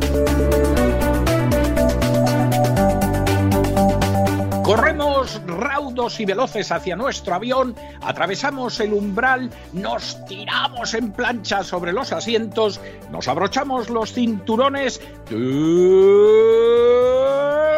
despegamos y nos vamos elevando por los aires hasta alcanzar nuestra altura y nuestra velocidad de crucero Don Lorenzo, ¿qué hace usted con ese casco de fútbol americano puesto? ¿Está usted temiéndose que empiecen a darle cruzadas una tras otra? ¿Cómo viene así de protegido esta noche? Cuéntenos de qué va a hablar Buenas usted del gran reseteo. Buenas noches, don César. Siempre me la llevo. No sé cómo lo hago, pero, pero siempre después de un programa de gran reseteo me la llevo. O me dan de un lado o me dan de otro. La verdad me gusta, ¿eh? me gusta porque si no me dieran, entonces significa que no está, significaría que no estoy haciendo o que no estamos haciendo bien nuestro trabajo. ¿no? Eh, la verdad es que cuando hace unas semanas planteábamos o hicimos aquellos dos especiales eh, sobre vacunas, especialmente el, de los niños, ¿no? Ese que subimos en abierto y que y que bueno, tuvo tanto éxito, lamentablemente tuvo éxito, porque si hubiera información eh, real ¿no? en los medios de comunicación, pues no, no hubiera tenido eh, tanto éxito. me consta que hay jueces que ya están permitiendo que, que, padres no vacunen o no inoculen a sus hijos. Eh, es, cierto, ya ha habido varias sentencias en ese sentido, sí. Los jueces nos pueden ir salvando poco a poco de algunas cosas, el Supremo de Estados Unidos también. Yo confío en, los jueces, no en los de España, confío en los de, en los de fuera, eh, sobre todo la, famosa ley de Biden, ¿no? que obligaba a vacunarse a los trabajadores de grandes empresas. Y yo planteaba en aquellos programas, digo, bueno, a ver si estoy unas cuantas semanas sin hablar de COVID, ¿no? Pasó la Navidad, hicimos el especial de Rothschild, pero vamos a hablar de COVID y no muy a mi pesar, sino la verdad es que vamos a dar mucha información porque vamos a hablar de los papeles del Pentágono, pero no los papeles, los papeles de Vietnam, no aquellos que publicó el New York Times, sino que vamos a hablar de los papeles que prueban y que demuestran algunas eh, de las apreciaciones y de las investigaciones que nosotros ya apuntábamos aquí hace ya casi siete meses, planteando cuál es el origen real del COVID. Es tremendo que haya programas, incluso en medios de comunicación en España, ¿no? Hay un programa que se llama directamente, o se llamaba Origen, ¿no? Origen del coronavirus. Bueno, pues el origen no estaba tan oculto, ¿eh? si algunos pudimos llegar a él, lo que pasa es que ahora mismo se ha presentado documentación que no solo prueba lo que apuntábamos, sino que va mucho más allá. Un informe del marine Joseph Murphy, que ha sido publicado eh, por la gente de Project Veritas en Estados Unidos, un informe que está disponible, yo creo, a, poco que uno busque un poco, está disponible, aunque Project Veritas eh, eh, creo que todavía sigue teniendo este informe y esta, este contenido de pago. Hay gente que se enfada, oiga, pues eh, es que hacer un trabajo cuesta un dinero y si se quiere respaldar un trabajo, bueno, pues habrá que pagar por él, ¿no? En este caso, como la información era tan importante, ha salido publicada en muchos medios de comunicación, por supuesto no en los oficiales, en España en ningún telediario se ha comentado lo más mínimo, evidentemente. Vamos a analizar esas 24 páginas eh, del informe de Joseph Murphy, que no es un don nadie, sino que es un tipo que ha estado trabajando y que sigue trabajando para el DARPA, para la Agencia de Investigación Avanzada de Defensa de Estados Unidos, el Pentágono. Eh, para aquellos que todavía no hayan visto los dos programas que dedicamos al DARPA la temporada pasada y el que dedicamos a los correos eh, y a las investigaciones sobre Anthony Fauci, el todopoderoso zar ¿no? sanitario de Estados Unidos, les recomiendo que los vea. ¿eh? porque le va a sacar mucho más jugo al programa de ayer. No es imprescindible, pero sí es recomendable que lo hagan, porque así, bueno, pues eh, sabrán el terreno en el que están pisando. Si no lo han hecho, pues también pueden ver el programa de mañana y luego, posteriormente, ver esos otros especiales, porque yo creo que van a entender mucho, mucho, mucho. Eh, pues lo que ha ocurrido ¿no? con, con, este virus y lo que sigue ocurriendo. ¿no? Yo lamento que haya muchos que sigan pensando que el virus, el SARS-CoV-2, no existe. Lo lamento, lo lamento profundamente porque creo que al final, bueno, pues han conseguido los malos, ¿no? Dividirnos en esta historia. Yo creo que es evidente, ¿no? Que ese virus existe y no solo eso, sino que vamos a dar pruebas mañana de cuál es el proyecto concreto que sirvió eh, para crearlo, según el marine Joseph Murphy, que trabaja para el DARPA y que en ese informe precisamente estaba informando a sus superiores del DARPA, para crear esa enfermedad X, para tener posteriormente la vacuna. No se sabe muy bien si fue primero la enfermedad o la vacuna. Hablaremos mañana de eso. Vamos a poner nombres y apellidos al equipo de científicos que participó en todo esto. ¿Mm? Esto ya alguno a lo mejor está diciendo, bueno, pero si ya lo sabemos, bueno, algunos lo saben, pero a lo mejor otros no. Pero en todo caso, vamos a aportar documento gráfico que prueba cómo participaron en un proyecto muy similar a lo que luego ha ocurrido posteriormente, llamado Proyecto Defuse, y vamos a exponer toda esa información y vamos a acabar contando la verdad de las vacunas, sobre todo lo que considera ya el Pentágono que pueden ser esas vacunas, después de ese informe del Marine, es un Marine el, que lo ha elaborado, y sobre todo cómo se liga esto con esa nueva modificación que se va a realizar, eh, por lo menos de postura, por la Agencia Europea del Medicamento, no sé si la FDA irá por la misma línea, planteando que los refuerzos de vacunas, los famosos boosters, las famosas inoculaciones cada cuatro, cada cinco, cada seis meses, generan inmunodeficiencia. Bueno, esto es algo que ya lo ha dicho la Unión Europea, lo cual es tremendo en un momento en que la Unión Europea hay naciones decididas a que nos ponen la, a que les ponen la cuarta, la quinta y, y las que se tercien y que de pronto te aparezcan los reguladores de la Unión Europea diciendo ojo, ojo, que las, eh, las dosis de refuerzo lo que están haciendo es desplomando su sistema inmunológico. Yo, en algún caso, yo creo que, que incluso está desplomando el sistema cerebral de algunos. Es decir, cuando de pronto oyes a un conocido comunicador que dice que se ha puesto tres dosis y que acaba de pescar el COVID y dice que gracias a las tres dosis, tú dices, este, este, la manzanilla se le ha subido al cerebro, porque vamos, o sea, tiene usted tres dosis, me dice que lo acaba de pescar y encima que las tres dosis son estupendas, o sea, está usted tonto o piensa que estamos tontos y cuando a las pocas horas aparece otro ahí hecho un basilisco eh, diciendo que la mayoría de los que se han contagiado son, eh, son no vacunados, el 90% es absolutamente mentira, el 90% que son no vacunados. O sea, usted es tonto, usted es un embustero, o usted simplemente se dedica a ser la furcia mediática en estos momentos de, determinadas instancias a ver si le cae publicidad. O sea, eh, estamos viendo un desplome que venía de lejos. O sea, esto no ha empezado en estos dos últimos años, era un desplome que venía de lejos. Pero estamos viendo un desplome, sobre todo en los últimos tiempos, de las informaciones que tienen que ver con el coronavirus, que da vergüenza. Es decir, entre las prostitutas mediáticas y las censuras mediáticas, esto es algo que, vamos, yo me imagino que Goebbels desde el Hades debe de estar frotándose las manos y diciendo qué pena no haber tenido yo estos medios, porque si llegamos a tener estos medios, lo mismo hasta ganamos la guerra. Luego es que no sé, no sé, pero es que ¿de dónde saca esa cifra? Es que yo, de, verdad, esta mañana incluso he estado analizando un poco, mm, pensando, bueno, ¿de dónde sacan esa cifra? Porque hay que saber siempre, ¿no? Eh, cómo se maneja un poco el enemigo, porque este periodista del que usted está hablando se caracteriza por no dar ninguna fuente nunca, ¿no? No, no, no, da ninguna fuente, pues a lo mejor es que no las, claro, a lo mejor que no las tiene. ¿no? No, yo, yo estoy convencido de que no ha olvidado el principio leninista de su juventud de que la mentira es un arma revolucionaria. Y claro, se dedica a mentir, desinformar y, verdaderamente engañar como un guayaco. El periodismo es otra cosa. Eh, eh, uno puede opinar, puede analizar, nosotros lo hacemos, de hecho nos caracterizamos por hacerlo, pero necesitas una batería de datos previa. Necesitas tener fuentes, necesitas exponer esas fuentes, necesitas estar dispuesto a cambiar de opinión eh, si otro te enseña o te muestra otras fuentes que pueden ser más de fiar. cambiar, cambiar de opinión imposible en el caso de este tipejo porque, porque es imposible. O sea, no va a cambiar de opinión, aunque sea evidente que, que, no es verdad. O sea, eh, recuerde usted como hace pocos meses eh, acosó de la manera más miserable a Santiago Abascal de Vox y en un momento determinado, en un intento de, poner vaselina para que la gente de Vox, los pocos que lo escuchaban, no dejaran de escucharlo, en el programa de la noche invitaron a Bascal, pues un poco en plan de desagravio, ¿no? Bueno, pues él sale a las pocas horas diciendo que Abascal había reconocido su error. Y tú dices, pero bueno, ¿usted es así de mostrenco de verdad? ¿O pretende creérselo o pretende engañar a la gente, porque es que cuesta creer que pueda ser usted tan bruto. ¿eh? Que vea el programa mañana. Que vea el programa no, no, le puede dar algo, ¿eh? le puede dar algo y no quisiera yo que le dé algo porque luego va a ser muy fácil culpar a la vacuna y entonces ya vamos, voy a poner como la niña del exorcista cuando la rociaban con agua bendita, ¿no? O sea, puede hasta vomitar en verde en el estudio, ¿no? Es, es algo tremendo. Desde luego, mañana lo vamos a pasar requete bien en el gran reseteo, yo no tengo la menor duda.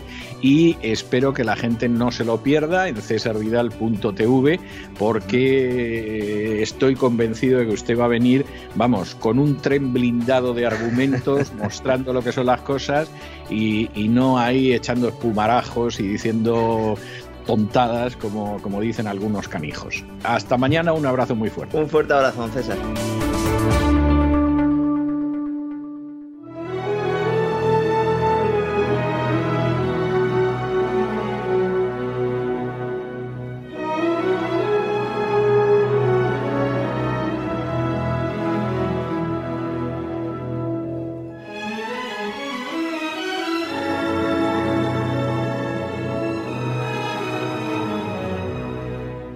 Candilejas, Teatro y Espectáculo con César Vidal.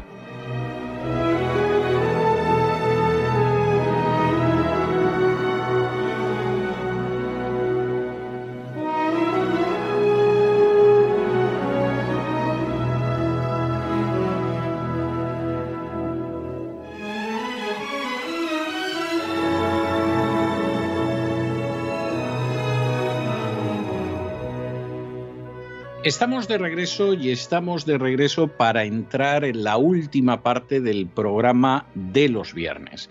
Esa parte del programa de la voz que ustedes saben que yo tengo muy cerca del corazón. Siempre insisto en que, por supuesto, la manera en que concluimos el programa todos los días de la semana es excelente. Tenemos excelentes colaboradores que nos llevan por el bien hablar, que nos llevan por la psicología, que nos llevan por la economía, por la literatura. Pero ya saben ustedes que los viernes es un programa especial porque nunca repetimos invitado. Siempre tenemos un invitado que es un invitado absolutamente excepcional en su campo, puede que haya sido en su día un director de cine al que le dieron el Oscar, puede que sea una bailarina de ballet, puede que sea una escultora, puede que sea una persona que se ha dedicado a esa cultura de la compasión atendiendo a gente necesitada, varía, pero siempre es gente excepcional. Y es gente excepcional que a veces es conocida desde una perspectiva internacional, a veces nacional, a veces local, pero es gente que merece la pena acercar en este esta parte especialmente querida por mí del programa La Voz. Nuestro invitado de hoy es una persona absolutamente excepcional, es una persona excepcional en el terreno del arte y es una persona además con proyección internacional. Y si ustedes me lo permiten y para poder introducirle, yo voy a tener que contar dos anécdotas que en realidad donde debería contar es en Camino del Sur, en cesarvidal.tv. La primera de las anécdotas es una anécdota relacionada con Ray Charles, cuando decidió grabar unos más que heterodosos álbumes de música country y le preguntaron cómo a él, que era un genio del sur, cómo a él, que era un genio de otros géneros sureños, sin embargo, se le había ocurrido el grabar dos álbumes de música country. Y él contestó por una sencilla razón, porque cualquier chico que ha nacido en el sur y haya escuchado la radio ha estado música country a todas horas, pero sobre todo por una razón, porque cualquier canción de música country cuenta una historia y a mí me gusta contar historias. Quédense con este primer aspecto y van a entender por qué lo relacionamos con nuestro invitado de hoy. El segundo tiene que ver con otro tema de música sureña, el famosísimo You Lost That Loving Feeling, que en un momento determinado grabaron los Righteous Brothers. Y por cierto, grabaron con una enorme oposición porque la canción duraba 3 minutos 47 y eso era absolutamente inaceptable. Dios y ayuda les costó a los Righteous Brothers que finalmente la productora discográfica decidiera en un momento determinado permitir que grabaran una canción tan larga, larguísima. ¿Por qué cuento estas dos anécdotas típicas de Camino del Sur? Pues muy sencillo, porque nuestro invitado esta noche hace buena cualquiera de las dos anécdotas. Primero, la de que efectivamente se puede cantar y esa canción, esa pieza musical, es una pieza musical que efectivamente cuenta una historia y que tiene un enorme interés porque aparte de su ritmo, de su música, de su dicción, se está enfrentando con una historia y cuenta una historia. Pero la segunda, porque además nuestro invitado de esta noche, bueno, ha dejado más que pequeños a los Righteous Brothers, ha grabado canciones que son canciones supuestamente imposibles de comercializar, imposibles de que la gente escuche, imposibles de que la gente atienda, porque son canciones mucho más largas que ese That Loving Feeling.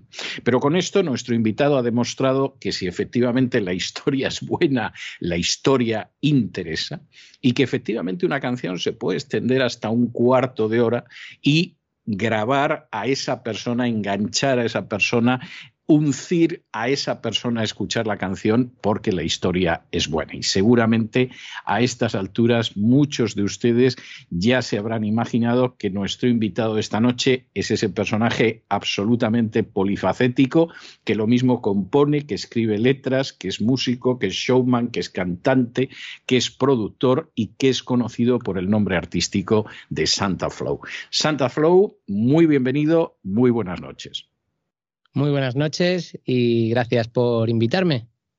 Primera cuestión que, hay que plantear en un inicio. Eh, yo comentaba antes que usted es un artista absolutamente polifacético, no, no, está restringido al hecho de cantar, al hecho de ser un showman, al hecho de componer. Eh, ¿Había en casa algún antecedente en las artes, en la música, o Santa Flow es el primero que se lanza a la piscina del arte? El primero, en mi casa no había antecedentes y aparte tenían un poquito un, oído enfrente del otro, entonces no sé muy bien a quién he salido. Así que sí, de el primero, que yo conozca, vaya. Siguiente cuestión, cuando en un momento determinado Iván, que todavía no es Santa Flow, se presenta en casa y dice, bueno, a mí esto de la música me parece que es lo mío, me voy a dedicar a ello. Esto como son lo toma la familia. La familia dice, pero hijo, hazte funcionario, que es un sueldo fijo, o entra en una caja de ahorros, pero no pierdas el tiempo con la música, o lo entienden.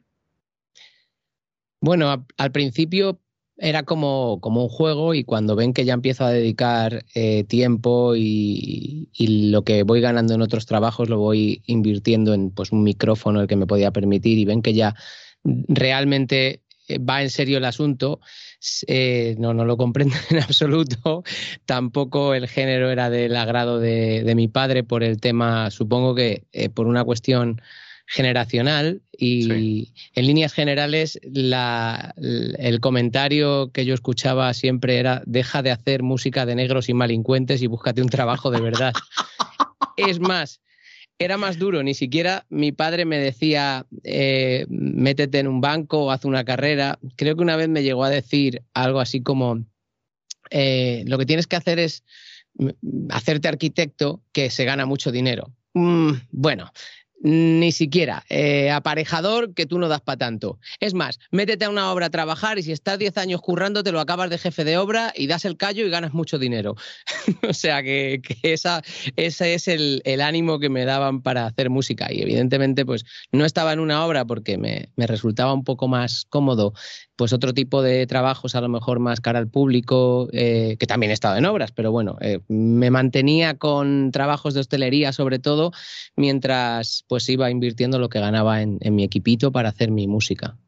¿Y cuáles son los primeros pasos que da Iván mientras supongo que a determinadas horas iba con la bandeja de camarero de mesa en mesa, pero con la idea de salir de ahí, de dedicarse a lo que le gustaba, de entregarse a aquello que le pedía el corazón? Eh, ¿Cómo da los primeros pasos? Pues así, mira, uno de los primeros trabajos que tuve en, los que estuve en el que estuve bastantes, bastantes años, o sea, eh, era de eh, recoge pelotas en un club de golf tenía un, cochecito de, estos que, llevan una cestita debajo y va recogiendo en el campo de prácticas las pelotas que la gente va lanzando para practicar. Y lo que yo hacía en ese cochecito, llevaba ahí mi cuaderno, porque entonces no escribía en el móvil, de esto hace años, llevaba ahí mi cuaderno y yo ahí iba escribiendo mis letras mientras, mientras iba con el coche. Alguna vez me despisté un poquito y, me, fui contra alguna bandera o alguna cosa.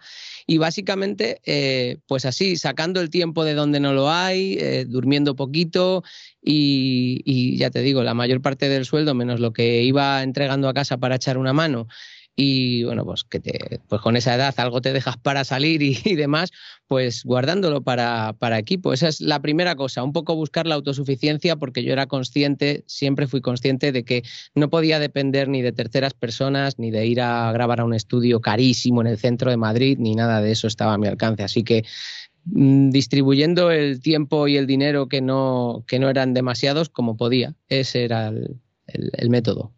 O sea, Santa Flow se da cuenta desde el principio que o vuela libre o no vuela. Sí, Básicamente sí. Luego por el camino uno, bueno, pues te van, van naciendo oportunidades que te hacen hacerte ciertas ilusiones que puedan ir en otra dirección, pero básicamente empecé dándome cuenta ya por eh, la relación con los amigos que se querían dedicar supuestamente a la música y por cómo se daban las circunstancias que tenía que depender de mí mismo y ya te digo que, así empecé y así mm, estoy ahora y mm, aunque por el medio mm, fantasease con algún otro tipo de, método, básicamente sí. Bueno, no le ha ido mal a Santa Flow. Aclaremos que en principio en estos momentos las últimas grabaciones suyas han sido las más descargadas en Internet de rap underground aclaremos que tiene más de un millón de seguidores en Facebook y en YouTube, que no es ninguna tontería, y que solamente en YouTube ha conseguido superar los 328 millones de visitas. Esto es algo verdaderamente impresionante y además, como yo señalaba al principio de la presentación, es algo que no está limitado ni mucho menos al ámbito español, sino que dio el salto al otro lado del Atlántico, a este lado donde yo vivo, hace ya bastante tiempo.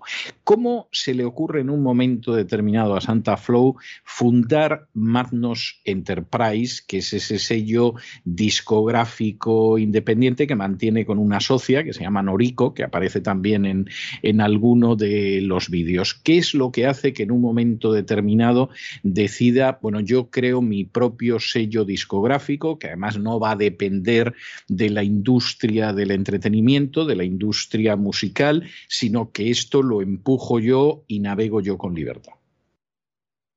Pues mira, esto viene eh, justo, mm, sale de ese momento, ese, ese uno de los momentos intermedios en los que uno tiene la, la ilusión o la fantasía de que quizá pueda encajar en la industria, que es que me ficha Universal. Me ficha Universal además en unas condiciones curiosas porque eh, un par de productores de la época de los 80 trasnochados de España de repente pues tienen la idea tras la película Ocho millas de Eminem de, que, de que puede existir un Eminem español, de que si el rap eh, pegado fuerte a nivel comercial, no a nivel underground, ya sabes, el típico rap con pues muy politizado, muy sectario que había en España, que aquí somos más, más papistas que el Papa, pues a alguien se le ocurre que, puede haber un Eminem en español, alguien que pueda trascender y que sea rap, pero a la vez sea pop. Y, me fichan un par de, de señores que me, que me hacen una especie de contrato en el que me van a llevar a Universal, pero de lo que se saque de Universal ellos tienen que estar por el medio y de lo que den de la, del dinero para grabación. Ya sabes que siempre, en, aquella época, hace ya años, todavía se estilaba que, las discográficas se gastasen algo en los artistas que fichaban. Y, bueno, pues eh, yo sí, Algo, algo se gastaban en ocasiones, sí. En aquella época todavía, sí. Este era el momento de transición. O sea, cuando, de hecho, me, lo, lo, lo noté enseguida. Lo noté enseguida. Cuando yo llego a Universal, eh, sin mirar nada de todo ese entramado, bueno, tampoco era muy complejo, ¿no? Dos tíos que ya sabían que, en Universal buscaban algo y que, y que me, hicieron firmar un contrato bastante leonino, del cual tampoco les acuso demasiado. En realidad, yo no se lo haría a otra persona, pero coño, yo, yo fui el que firmé, yo fui el que. Yo, yo entré al trapo como tú, Tú asumes tu responsabilidad. Absolutamente, porque ahora hago las cosas pensando y en ese momento mm, en mi cabeza era, oh, universal. Esto es el salto. A partir de ahora voy a vivir de la música, voy a ser famoso, voy a ganar mucho dinero. Es, eh, y claro, tan jovencito y me dicen que Universal está interesado en ti, pero nosotros sí, sí, lo que sea, Universal. O sea, y, y nada, ya una vez entras ahí, pues eh, te das cuenta primero Eh, el disco lo quieren producir ellos, no tienen mucha idea, porque, bueno, para que te hagas una idea, uno de estos señores era el productor de Hombres Hey de Luz Casal, un señor que se llama Paco Trinidad, que, no, había tiene mucho que ver con el rap, realmente. En absoluto. Eh, y bueno, entonces, pues eh, la manera de, de, producir el sonido era distinta. En un momento dado, yo digo, oye, mira, con la parte que me ha tocado, me voy a comprar mis, mis equipos eh, me voy a montar mi home studio y lo voy a producir yo. Vosotros os seguís llegando vuestra parte, pero yo no quiero que me mezcléis esto porque no está sonando como a mí me gusta. Me, hago yo mi. Me, encargo de la producción, me, pongo a tope con ello. Y aparte de, eso, ya en Universal empiezan eh, a, tomar decisiones o a insinuarme que tengo que tomar unas decisiones en cuanto a fechas, en cuanto a estilos, en cuanto a, oye, no puedes retrasarlo para producirlo tú, porque así yo digo, no, no, esto que están haciendo estos señores y así no lo quiero sacar. Bueno, pero es que mira, un, eh, a lo mejor esta letra, a lo mejor esa colaboración y ya la cosa se empieza a poner fea y es como mm, la historia que cuentan de que tienes que hacer lo que la, lo que la discográfica multinacional quiera o lo que mm, los medios quieran, solo que no es tan obvio. Simplemente eh, tú no pasas por determinados aros, pues entonces el día que hay que grabar el videoclip te mandan a dos perroflautas a los que les han pagado 300 euros con una cámara eh, guarra y, ese es el videoclip que, te, te, hacen eh, en un día de grabación y entonces yo dije, uy, uy, uy, uy, esto empieza a pintar como que el disco no va a salir, lo meten en un armario. en definitiva, eh, yo entré al trapo sin meditar demasiado, supongo que por la ambición o la ilusión o una mezcla de ambas. Y en cuanto no me empezaron a gustar ciertas cosas, porque quizá yo a lo mejor tendría que haber dicho, mira, voy a tragar un poquito en el primer disco y si esto funciona, ya en el segundo me pongo a exigir, pero no fui capaz. No va con mi personalidad, nunca ha ido. Y, ahora me alegro, ¿eh? Ahora me alegro. Luego estuve un tiempo arrepintiéndome, pero en ese pero ahora me alegro. En ese momento me arrepentí un poco, quizá cuando todo se vino abajo. Y al final, mira, el disco ni lo sacaban, ni me daban la carta de libertad para irme. Mm, entonces era una situación que ya tuve que andar con abogados y finalmente eh, cambian de CEO en Universal, me sacan el disco porque preferían sacarlo ya que lo habían eh, pagado, entre comillas, y habían eh, que no se lo lleve otro. La cosa era que no se lo lleve otro sello. No le damos la carta de libertad, lo sacamos sin ninguna promoción, sin ninguna distribución, eh, no le hacemos ni caso y ya está. Y así cumple con el contrato y al final, pues nada. Eh, me fui de allí después de ese disco por las malas, con, porque yo decía, aquí no hago nada si no me promocionan. Y me puse a sacar sin ningún tipo de... Me quedé tan, tan, tan, tan destrozado de toda esa historia que me puse a sacar... Vamos, de hecho dejé la música oficialmente y me puse a hacer mis trabajos, mis cosas y hacer música en tiempos libres asumiendo que era un hobby porque cuando llegué a casa un día y dije, yo ya no voy a hacer esto. Y dije, si es que no puedo hacer otra cosa, si es que me encanta, bueno, pues lo hago sin ningún tipo de ambición. Y ese disco que hice, maquetas, discos, sin ningún tipo de ambición, resultó que empezaron a cruzar el Atlántico por medio de bueno, los programas de descarga P2P, Soulseek, eh, eh, toda esta cosa de los torrent. Y aparte, de rebote, me entero que en una cláusula mía del contrato editorial, que es diferente al discográfico, dice que mis tres primeros discos reciben un adelanto de 6.000 euros para nos. Dije, pues le voy a Universal Editorial, le digo que lo voy a fabricar, que no era mi idea, para que me den ese dinero. Con ese dinero se autopaga la fabricación y me queda algo. Y para fabricar, bueno, pues tienes que tener un sello discográfico oficial y darte de alta. Bueno, venga, pues lo hago y vemos a ver. Si luego veo que no dan los números, me borro. Pero ahora de repente pillo eso, que para pillar algo de Universal al menos, nada, ya lo hicimos, la cosa empezó a funcionar y el disco que hice más absolutamente mm, como yo quise sin tener en cuenta nada y además con letras muy, muy, muy, muy duras, quizás las más duras que haya hecho nunca, por, quizá por el, también por el estado de ánimo en el que yo estaba, de repente ese disco empezó a traerme muchísima repercusión por internet. En el norte de México fue increíble. De hecho, me llamaron para ir a actuar allí varias, en varias ocasiones. Y, hasta aquí, bueno, ahí ya decidimos eh, Nora y yo eh, tomarnos más en serio el asunto, eh, formalizar cosas que al principio no sabíamos ni cómo eran, ¿no? Que teníamos lo mínimo para pues para sacar el proyecto adelante y, de ahí en adelante empezamos a ver la posibilidad de fichar artistas. El primero fue Aitor, que es amigo, don Aitor se llama ahora. Eh, y de ahí en adelante, pues ya estamos abriendo un poquito artistas, que no es algo tan personal, pero con los que siempre tenemos que tener unos, unos mínimos afines, no solo a nivel musical, sino a nivel un poco que nos entendamos. Ahora, hay una cuestión que, a mí me parece llamativa. Eh, Magnos Enterprise se funda en 2012, o sea que vamos estamos entrando en el final de esta década prodigiosa, o se va a cumplir una década prodigiosa. En ese tiempo tú has grabado 10 álbumes, que, que, francamente es una cosecha muy buena, aparte de decenas de videoclips, con millones de visitas, con giras al otro lado del Atlántico, etcétera, etcétera. Cuando tú miras ahora con la perspectiva de esa década, ¿qué balance haces? Pues a veces... Eh, a veces no te lo crees o dices esto cómo ha sido posible o dices nos hemos quedado cortos. ¿Qué impresión te viene cuando tú miras hacia atrás a esa década?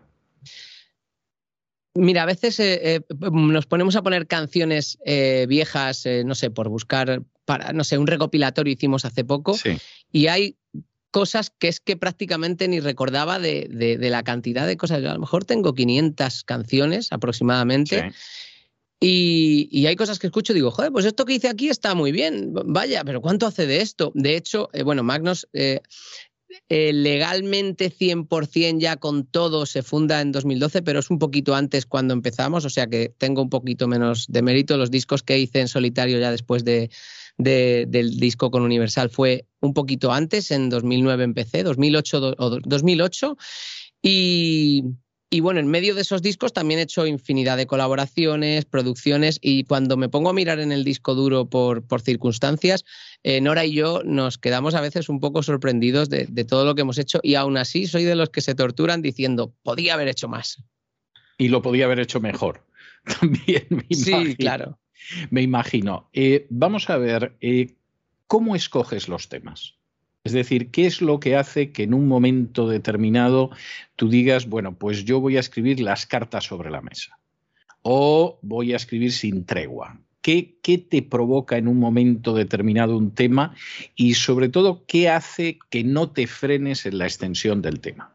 Es decir, que tú tienes algo que comunicar, tienes algo que contar, si eso dura 15 minutos, dura 15 minutos y, de ahí no se va a reducir ni minuto y medio, ¿qué es lo que te impulsa en un momento determinado? Lo que ves en la calle, una conversación, una situación que en ese momento te estás encontrando, ¿Qué es lo que en última instancia impulsa a Santa Flow a escribir ese tema y a que el tema dure lo que Dios quiera? Pues la verdad lo has descrito estupendamente. El, tema de mm, las cartas sobre la mesa simplemente es una historia que yo viví, así es como yo la viví, y, todo se da siempre, eh, bueno, es cierto que a veces uno piensa un poquito en, el mercado y dice, oye, si hacemos un tema sobre algo así o esto, lo otro, pero eh, poco. Normalmente es una situación, algo que me está preocupando o me está alegrando, me está molestando, me está divirtiendo y se da. En, ese caso, em, la historia fue muy curiosa porque mm, tengo un encontronazo, digamos, con otro artista eh, que, tiene un detalle que me parece muy feo conmigo y me pongo en contacto con él eh, y empieza a tirar balones fuera y entonces yo me enfado mucho y digo en Facebook, esto no quedará así. y a los dos días tenía un escrito, una carta para poner un post eh, contando cómo habían sido las cosas y, bueno, y me dice Nora, que aparte de mi socia, es mi pareja, mi compañera desde hace muchísimos años ya, me dice, Iván, no pongas esto en Facebook, pareces un hater aquí. Eh, digo, no, pero lo, lo que cuento es verdad. Y me dice, es verdad, pero mm, tú no haces esto, tú haces música. Dale forma, dice, yo preferiría que no entrases en este, en este jardín, pero si vas a entrar, hazlo como sabes hacerlo, no lo hagas en una carta que mañana va a desaparecer de ahí. y todo lo que estaba escrito en prosa y que era una carta enorme, dije, pues todo esto lo voy a pasar a verso y efectivamente voy a hacer una canción, voy a poner música, voy a enchufar aquí mi guitarra, voy a darle caña. Y, y cuentas la historia y cuento la historia eh, tal y como había contado la historia en ese escrito, pero evidentemente metiéndole verso, midiendo la métrica, la estructura y todo. Y efectivamente así lo hice. Eh, y bueno, yo era muy consciente de, de tampoco eh, lo que yo hago, había hecho ya canciones de 5 y de 6 y de 7 minutos, tampoco lo que yo hago eh, eh, está sujeto a las normas mm, comerciales de la radio, porque no salgo en la radio. De vez en cuando me pone en la radio alguna radio local, alguien que me conoce, algún, no sé, cosas muy puntuales. No voy a estar en los 40 ni nada de eso. Digo, entonces voy a quedarme a gusto y ya está. Y la canción fue un voy a quedarme a gusto y ya está. Y al igual que me pasó con, con, el disco, con el primer disco de Fénix que tuvo la repercusión que tuvo en México y me dio ese impulso para poder seguir de manera profesional, aquí pasó lo mismo. Es decir, uno siempre intenta ser íntegro, auténtico y hacer lo que le, lo que le nace.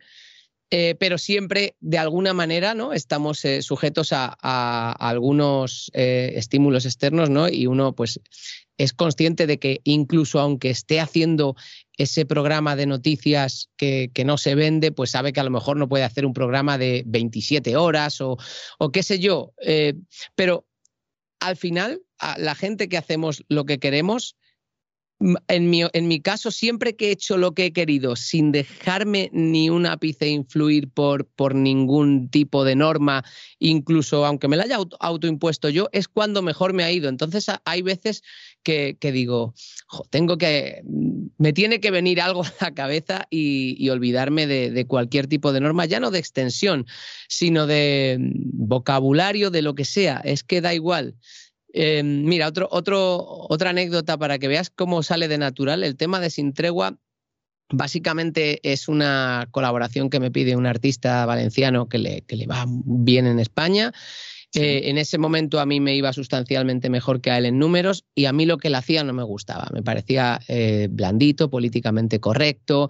Eh, no me, a mí no me. Y como queriendo agradar mucho a los raperos. Y así se lo dije: mira, yo si hago una cosa contigo que no me gusta especialmente lo que haces, con todo, o sea, sin ánimo de ofender, tiene que ser algo en lo que podamos estar de acuerdo. Y como tú y yo por lo que veo después de hablar un rato no estamos de acuerdo en nada hagamos una especie de batalla pero escrita no una de estas de gallos que se improvisa sin ningún tipo de, estructura. Eh, eh, porque tú piensas de una forma y yo de otra. Y al final pues tampoco había para algo muy profundo. Luego si hicimos una colaboración con un tema un poquito más profundo pero siempre contraponiéndonos porque yo y fue un, mero intercambio comercial, ¿no? Es decir, tú tienes unos seguidores a los que yo no he llegado, yo tengo unos seguidores a los que tú no has llegado, intercambiemos y como no estamos de acuerdo, pues no voy a hacer el paripé.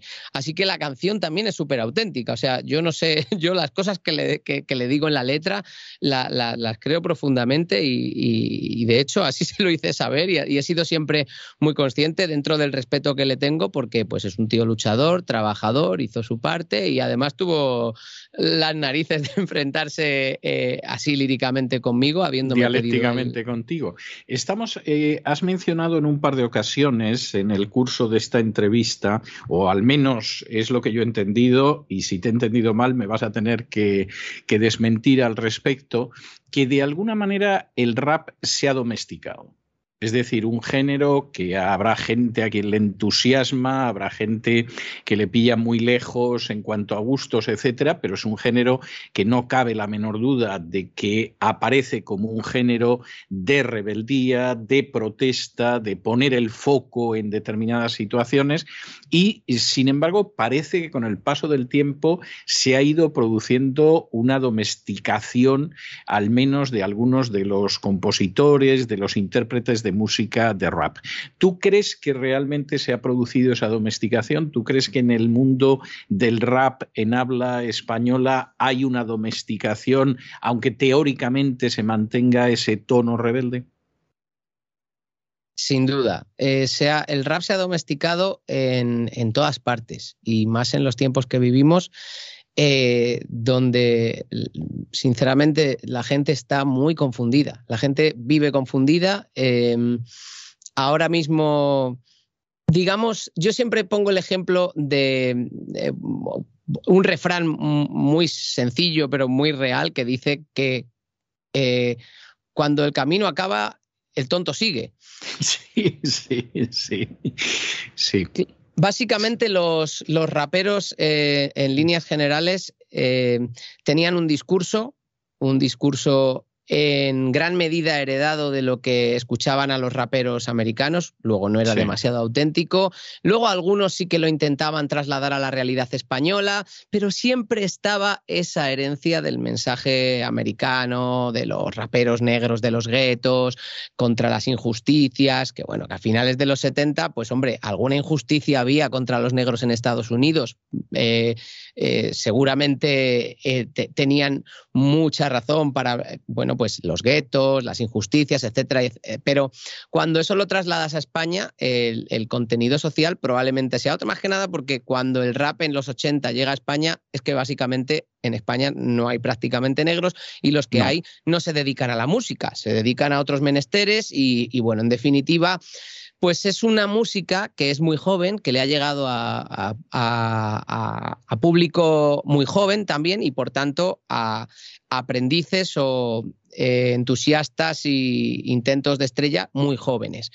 Y entonces se juntan varias cosas. La juventud de la música, por un lado, hace que no estuviese muy evolucionada a nivel musical. De hecho, el primer rap que se hace no es ni, ni por asomo, pues como las cosas que puede hacer hoy en día Yella Wolf, que mete instrumentos, que, que hay un trabajo detrás, o Eminem, que aunque no me guste lo que está haciendo últimamente, que parece una mascotita de los BLM, pues con lo que él ha sido, que, le, decía, le, decían cualquier cosa, la domesticación, esto es una como una puntilla que meto, pero fíjate, el, no solo en España, eh, Eminem, cualquier cosa que le decían, el tío saltaba a la palestra y con, mucha, con mucho estilo, eh, porque la verdad que Eminem a nivel vocal es una cosa eh, barbárica y eso no se le puede negar y le daba igual blanco, negro que azul, que de izquierdas, que de derechas. Él siempre contestaba si le atacaban por ser blanco, por lo que sea, y ahora de repente se ha vuelto una, una marioneta de lo políticamente correcto. Yo no sé si le han amenazado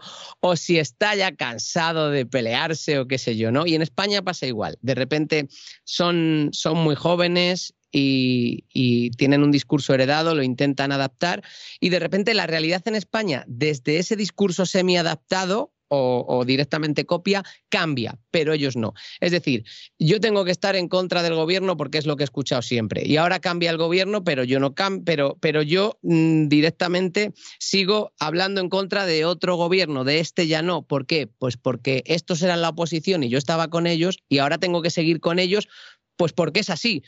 Entonces. o sea, la eh, pues, crítica del poder no existe y lo que hay más bien es la fidelidad o el seguimiento de ciertos poderes. Exactamente, es la, se, ha quedado la gente estancada en el camino de, bueno, lo, que se ve no solo en, en, el rap, sino en todo, ¿no? O sea, ahora hay, en el rap había que luchar contra el fascismo, pues hay que seguir luchando contra el fascismo. Pero bueno, si el fascismo ahora viene de otro bando y de otro tipo de... o sea, que puedes tener tus ideas, pero coño, si uno que se acerca a tus ideas teóricamente lo está haciendo mal y tú lo que representas es la lucha social, teóricamente, ¿eh? que yo no pienso que el rap tenga que ser lucha social, yo pienso que es un estilo musical donde puedes hablar de amor, de lucha o de lo que te apetezca. Eh, pero ellos siguen en, en, la misma y también es un, pero es un poco un reflejo de lo que pasa en la sociedad, ¿no? Estamos como muy aleccionados, muy muy ovejunos y, lo cierto es que la, la cosa le afecta a todo, le afecta a los medios de comunicación, le afecta a los artistas, le afecta a, los directores de cine, le afecta a todo el mundo. Luego también se junta eh, las subvenciones, o sea, yo he visto discos de rap con estribillos cantados que si no sabes no cantes, pero bueno, desafinando, pero como una perra, con un premio de Radio 3 y con un premio de los artistas no sé qué, es la no sé cuánta española. O sea que es que al final eh, todo va en la misma dirección, todo va absolutamente en la misma dirección, con la diferencia de que quizá en otros... Eh, lugares eh, saben muy bien lo que está pasando y quizá pues los artistas, que son un poquito más jóvenes, están, la, población en general está muy infantilizada, no se dan cuenta de lo que están haciendo. Quizá ellos piensan que, van por el camino correcto cuando les están utilizando. Y obviamente, pues en, en otros eh, ámbitos saben perfectamente lo que hay y les llegan, pues eso, las compras directas de lo que tienen que decir y hacia dónde tienen que dirigirnos a todos. Cuando yo era jovencito había una canción que se hizo muy popular, un poco tontorrona, pero pegadiza, que decía que el vídeo mató a la estrella de la radio. Eh, ¿Está matando la subvención a la música? Está matando a todo. Desafortunadamente está matando a todo. Por un lado existen ah, músicos y artistas de, toda clase y mucha gente que, está haciendo lo que le da la gana y hay gente buena también que tiene éxito y, bastante éxito, pero es lo menos. O sea, al final la gente que tiene más éxito por algún aro tiene que pasar y no es algo que pueda decir porque haya visto fehacientemente, ¿no? Esté yo ahí detrás para verlo, pero por ejemplo, uno escucha eh, a artistas de primer nivel, yo no sé si todavía sigue siéndolo porque ahora todo va muy deprisa y trato de no escuchar lo que no me gusta, pero escucha a Katy Perry desafinando y, haciendo playback y los directos que hacía al principio Rihanna, parece que luego aprendió un poquito, ¿no? Le debió dar vergüenza ver lo que hacía.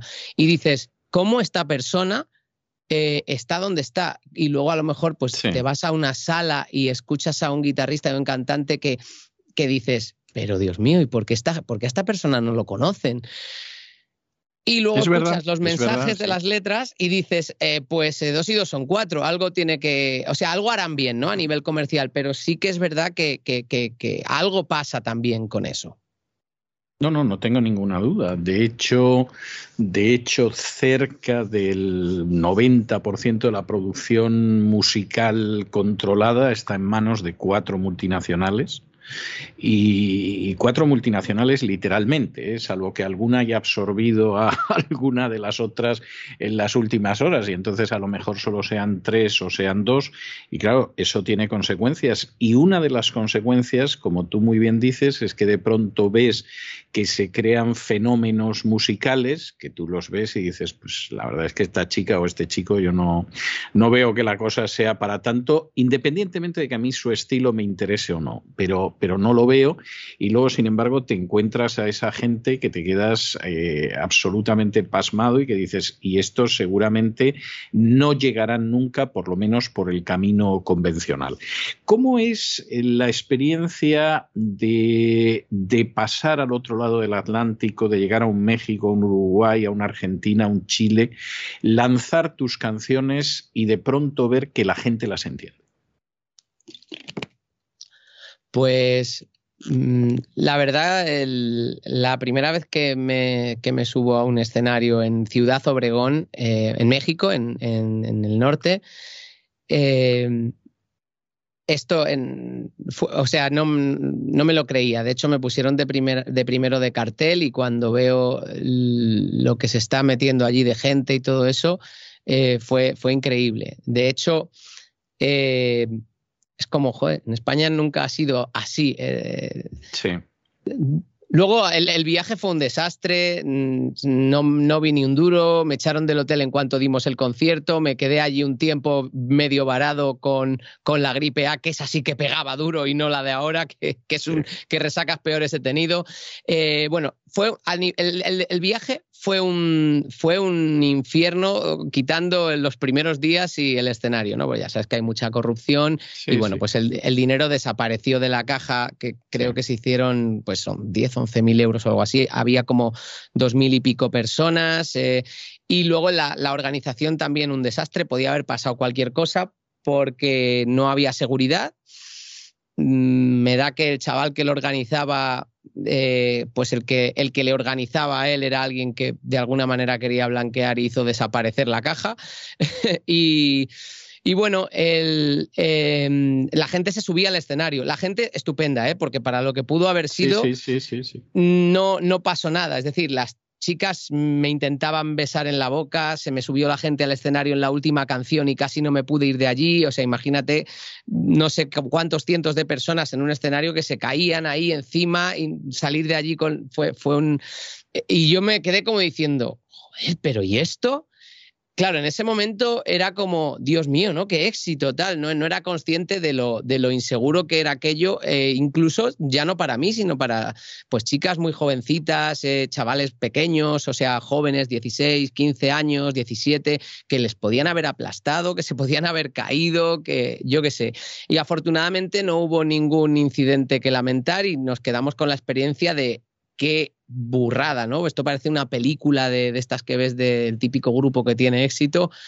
Y es una cosa increíble, porque vienes a España, por un lado, eh, asustado de, todo lo que rodea el viaje y de, eh, de los inconvenientes, pero también te quedas con, vaya, puedo vivir de la música, esto puede funcionar. Y de hecho al año siguiente volví teniendo un poquito más de, cuidado de con quién me juntaba y de, y de mm, bueno, con, más cuidado, pero no demasiado más cuidado. Mi, nivel económico, ni mi nivel de puedo contratar seguridad, ni todo eso, o sea, de decir, directamente no podía.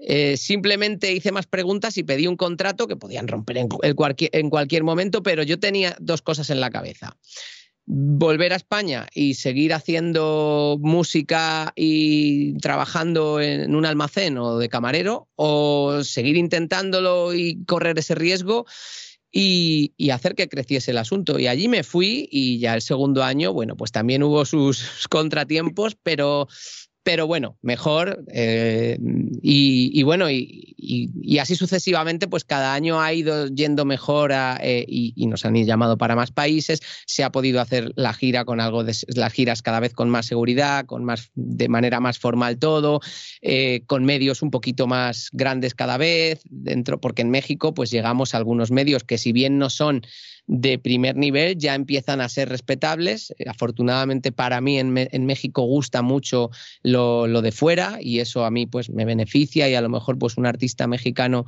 que, que tiene más o menos mis cifras pues tiene a lo mejor un poquitín, no mucha más, pero un poquitito más de dificultad para llegar a ciertos sitios. Entonces, esa, fue la, cosa, ¿no? Que en ese momento tú dices, mira, ya levanta la cabeza y a por ello y a, y a despegar. Afortunadamente la cosa fue creciendo y cada vez fue mejor. Y ahora he llegado otra vez a un punto, ¿no? Que nunca sabes dónde vas a ir y volver, donde, donde estoy otra vez planteándome muy mucho viajar. Primero, por lo que todos sabemos, las restricciones por las que no pienso pasar eh, para viajar. Y segundo, porque después de que todo crece, todo mejora, todo se hace formal, en la última gira vuelve a haber un, problema grave en el que nos ponen una pistola en la cabeza a Nora y a mí. Y, en el que sospecho que tiene que ver incluso alguien de la organización. Estos chicos tienen dinero de un show, esto y lo otro. Y ya, pues como ya no me pasa como entonces, que digo, ahora, bueno, no tengo que volver a España y trabajar de camarero, bueno, los números ahora dan para poder vivir de la música, de la producción, y entonces llega un momento en el que digo, mira, eh, y si voy y viene, y viene Nora con un disparo, vengo sin ella, o, algún chico del equipo, mm, ¿cómo se lo digo al padre? O si no vuelvo más. O entonces ahora de nuevo estoy otra vez en, en el estudio metido, mi música, mm, sigo ganándome la vida con esto sin, sin el plus tan, tan poderoso que son las giras, porque ya cuando funcionan bien se notan. Y si algún día yo pienso que no creceré mucho más, que me quedaré así en un nivel como en el que estoy ahora y creceré muy de a poquito, pero si algún día ese de a poquito o hay un achuchoncito medianillo como para decir, puedo volver a salir fuera de España, por ejemplo, a Estados Unidos, si allí creciese, o puedo volver a México contratando mm, seguridad de España o de Estados Unidos, eh, eh, mm, que yo sepa por, gente que conozco, no sé, o sea, tener toda la seguridad, pues a lo mejor vuelvo a la, gira, ¿no? A la carretera. Pero de momento ahora estoy en un momento que no, necesito eh, arriesgarme a que a mí o a alguien cercano le pase algo. Y, aparte, pues eso, la situación mundial no está como para, para viajar. O sea, no, no, para mí no te puedes imaginar lo que te comprendo. ¿eh? O sea, quiero decir, estoy, estoy escuchando tu respuesta y no he dejado de asentir con la cabeza. ¿eh? O sea, tú no me has visto, obviamente, pero, pero no he dejado de asentir con la cabeza porque conozco perfectamente el mundo al que te refieres y efectivamente es así. Y efectivamente también estamos en un momento ahora mismo en el que no resulta interesante viajar internacionalmente. No lo sé dentro de seis meses ¿eh? o dentro de tres meses o dentro de nueve o dentro de un año, pero eh, me estabas contando estas experiencias y yo les estaba poniendo cara a otras experiencias paralelas que también he vivido, ¿no? en las que efectivamente la respuesta del público es, es abrumadora, sea, te quedas absolutamente abrumado y luego eso sí, luego hay problemas con la seguridad, con el dinero, con el viaje, con el hotel. O sea, esto, esto me lo conozco bastante, bastante bien. Eh, llevamos hablando casi una hora, es decir, que vamos a tener que ir llegando al final de, de la entrevista. Yo te tengo que hacer algunas preguntas obligatorias. Una, ¿por qué Santa Flow? ¿De dónde viene Santa Flow? Pues de, un chascarrillo que metí en una canción. Eh, bueno, en el rap se hacen muchos eh, juegos de palabras y, hace muchos, muchos años, pues hice un juego de palabras bastante simplón por una canción que se llama Regalitos para Todos. Lo de regalitos era una broma eh, basada en el pitufo este que, el pitufo bromista que te entregaba un paquetito y cuando lo abrías te explotaba en la cara y se les ponía la cara negra. Bueno, pues era una, una, letra en la que yo dejaba ahí regalitos para todo el mundo. no dejaba títere con cabeza, que es una cosa que, que, que suelo hacer de vez en cuando en las letras. Y, entonces, en un momento dado, digo, traigo regalitos porque yo soy Santa Flow, por aquello de Santa Claus. Y, Está muy bien. Y, fíjate que no me quería poner nombre de, artista, de, yo me quería llamar Iván y ya está, y no sé, pero a la gente le hizo gracia, eh, Santa Flow, Santa Flow, regalitos, Santa Flow. Y dije, ah, pues mira, pues, pues ya está, pues, pues me pongo una acá como todos los raperos, que quería yo huir de eso de los, de los apoditos. Pero al final, de una manera, al final, todo lo que ha salido más natural, más o menos ha salido bien. Y por eso, sin más. A todo eso, y, por concluir la entrevista, ¿qué no ha hecho hasta el día de hoy Iván, qué no ha hecho Santa Flow, que le gustaría hacer? Qué asignatura pendiente, qué proyecto pendiente, qué sueño pendiente hay por ahí. Yo tengo que decir de entrada que difiero mucho en, tu tesis de que has llegado a cierta altura y que ya pues subiremos algo, pero no más. O sea, yo personalmente creo que, hay mucho, pero mucho, mucho trayecto en el que puede seguir avanzando y volando y creciendo Santa Flow. Pero en fin, esta, esta no deja de ser una opinión personal y el tiempo nos dará la razón o nos la quitará a ti o a mí, ¿no? Pero hablando de cuestiones que te gustaría hacer, que no has podido hacer, ¿qué le hubiera gustado a Santa Flow hacer que hasta ahora no ha podido llevar a cabo? Pues eh, aparte de eh, tirarme una oriental, eh, que es, sí, esa es típica, además todos los fans la conocen, no la puedo negar, me va a decir, claro, vas al programa de César y, y, te vuelves correcto, te vuelves formal. No, aparte de esa, em, me gustaría una asignatura pendiente que aparte va un poco en relación justo al comentario que es... Eh, últimamente tengo la esperanza, mm, también por necesidad, por, el tema de los viajes, de empezar a despegar un poquito en España, en donde vivo, y funcionar aquí, que aquí nunca he funcionado realmente como de decir, puedo vivir de la música por España. No pero esa sería una asignatura pendiente, no tanto tener un éxito abrumador como tenerlo como en México, o en Argentina o en Chile y poder eh, decir, bueno, si, si no puedo volver allí, eh, por lo que sea, que, que, las giras aquí funcionen. Lo que pasa es que ahora ya soy más cauto y cuando tengo esperanzas son un poquito más eh, con los pies en la tierra. Bueno, puede que pase, no creo que pase, si pasa bien recibido es y si no, qué bien que puedo, aunque sea con otras partes de la música, vivir de ello. Y esta sería una. Y luego otra, pues hacer una canción mm, con, con algún ídolo de, de, los que siempre, con alguno de mis máximos ídolos, en este caso también con los pies en la tierra, no voy a hablar de ídolos internacionales, que en realidad sí lo son, pero bueno, son españoles al fin y al cabo. tener algún día una, la, la, ocasión de hacer una canción con Robe Iniesta, que desde que se separó de Extremo Duro me parece un artista sublime a nivel musical, a nivel letras, o con Enrique Bumburi, que es otro grande al que siempre he admirado, siempre he sido fan de Héroes del Silencio y de, y de Enrique y tener un dueto con alguno de esos dos artistas que para mí han sido referentes y que, y que admiro muchísimo. Otro, otro era eh, no, tener no es imposible, ¿eh? Eso no es imposible. bueno, ojalá eh, que, llegue, ¿no? Yo les veo como muy arriba, les veo como muy en, otra liga. No, lo que pasa es que son mayores. Eh, vamos a ver, entiende por mayores, tienen ya muchos años. ¿Eh? entre, entre nosotros. ¿eh? Hombre, hablar de muchos años en la música cuando Jerry Lee Lewis tiene más de 80 y sigue dando recitales, pues es algo muy relativo, ¿no? Pero yo creo que es gente que tiene muchos años, pero no me parece que sea imposible, ni mucho menos. ¿eh? Bueno, pues a ver si en, en, un tiempo de, de, repente esto se da. A mí me, me, gustaría mucho. Sí, sí. Yo creo que es totalmente posible. Bueno, Iván, Santa Flow, hemos llegado al final de nuestra entrevista, llevamos una hora, ¿eh? o sea, a mí se me ha pasado volando, pero a mí también. Llevamos aquí departiendo una hora y eh, llegamos a un momento en el que yo suelo contar que cuando estas entrevistas se realizaban vis a vis, cara a cara, en un estudio, yo siempre regalaba uno de mis libros al entrevistado, siempre le hacía la salvedad de que no estaba eh, obligado a leerlo, era un pequeño detalle por la amabilidad y la paciencia que había tenido de someterse a la batería de, preguntas. ¿no?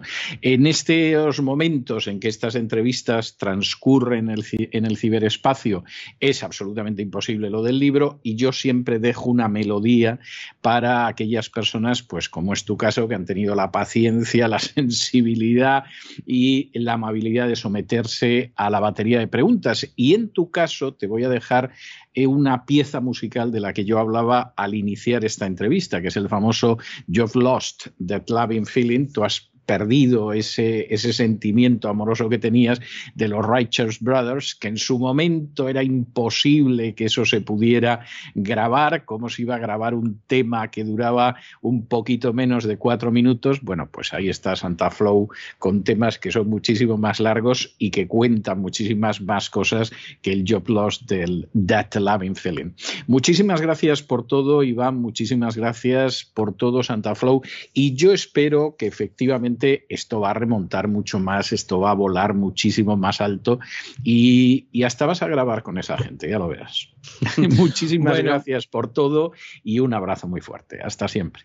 Muchísimas gracias a ti y de verdad que muy agradecido porque, y, déjame decir eh, para terminar que estoy muy honrado de estar aquí contigo, que, que, eres de los pocos periodistas que ya me quedan ganas de escuchar por, por lo que está pasando y que primero que me he sentido como en casa, muy cómodo, muy a gusto y es como cuando te oigo en tus programas, así que muchas gracias por estar ahí, por, por no hacer como todos, que de verdad que tenemos mucho que agradecerte, así que un placer y mil gracias a ti por invitarme. Muchísimas gracias Iván, que vaya todo muy bien, muy bien.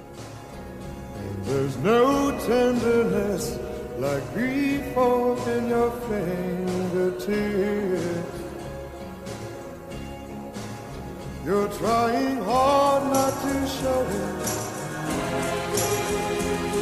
But baby, baby, I know it. You lost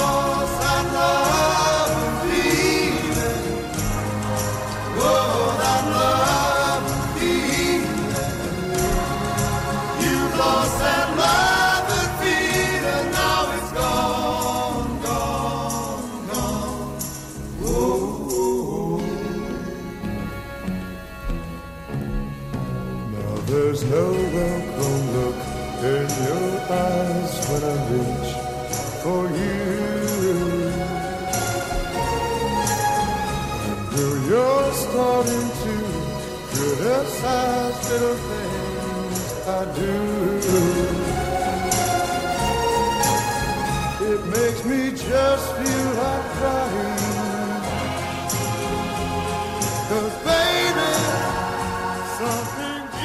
Y con esta extraordinaria canción, el You've Lost That Loving Feeling, el Has perdido este sentimiento de amor de los Righteous Brothers, hemos llegado al final de nuestra singladura de hoy del programa La Voz. Esperamos que lo hayan pasado bien, que se hayan entretenido, que hayan aprendido incluso una o dos cosillas útiles y los emplazamos para el lunes de la semana que viene, Dios mediante, en el mismo lugar y a la misma hora. Y como siempre, nos despedimos con una despedida sureña. God bless you. Que Dios los bendiga.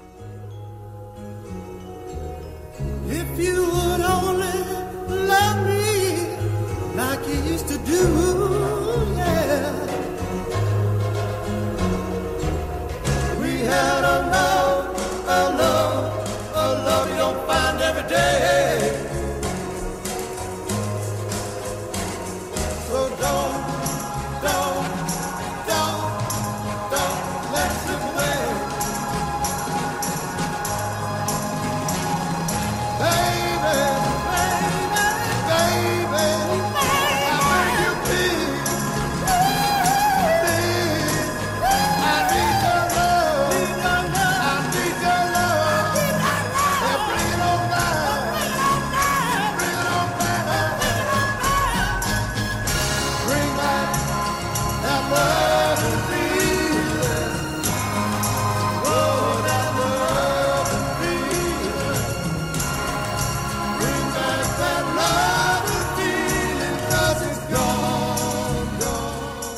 El programa La Voz es una producción de Artorias Incorporated y al amparo del derecho a la libertad de expresión no se hace responsable de las opiniones vertidas en el curso del mismo.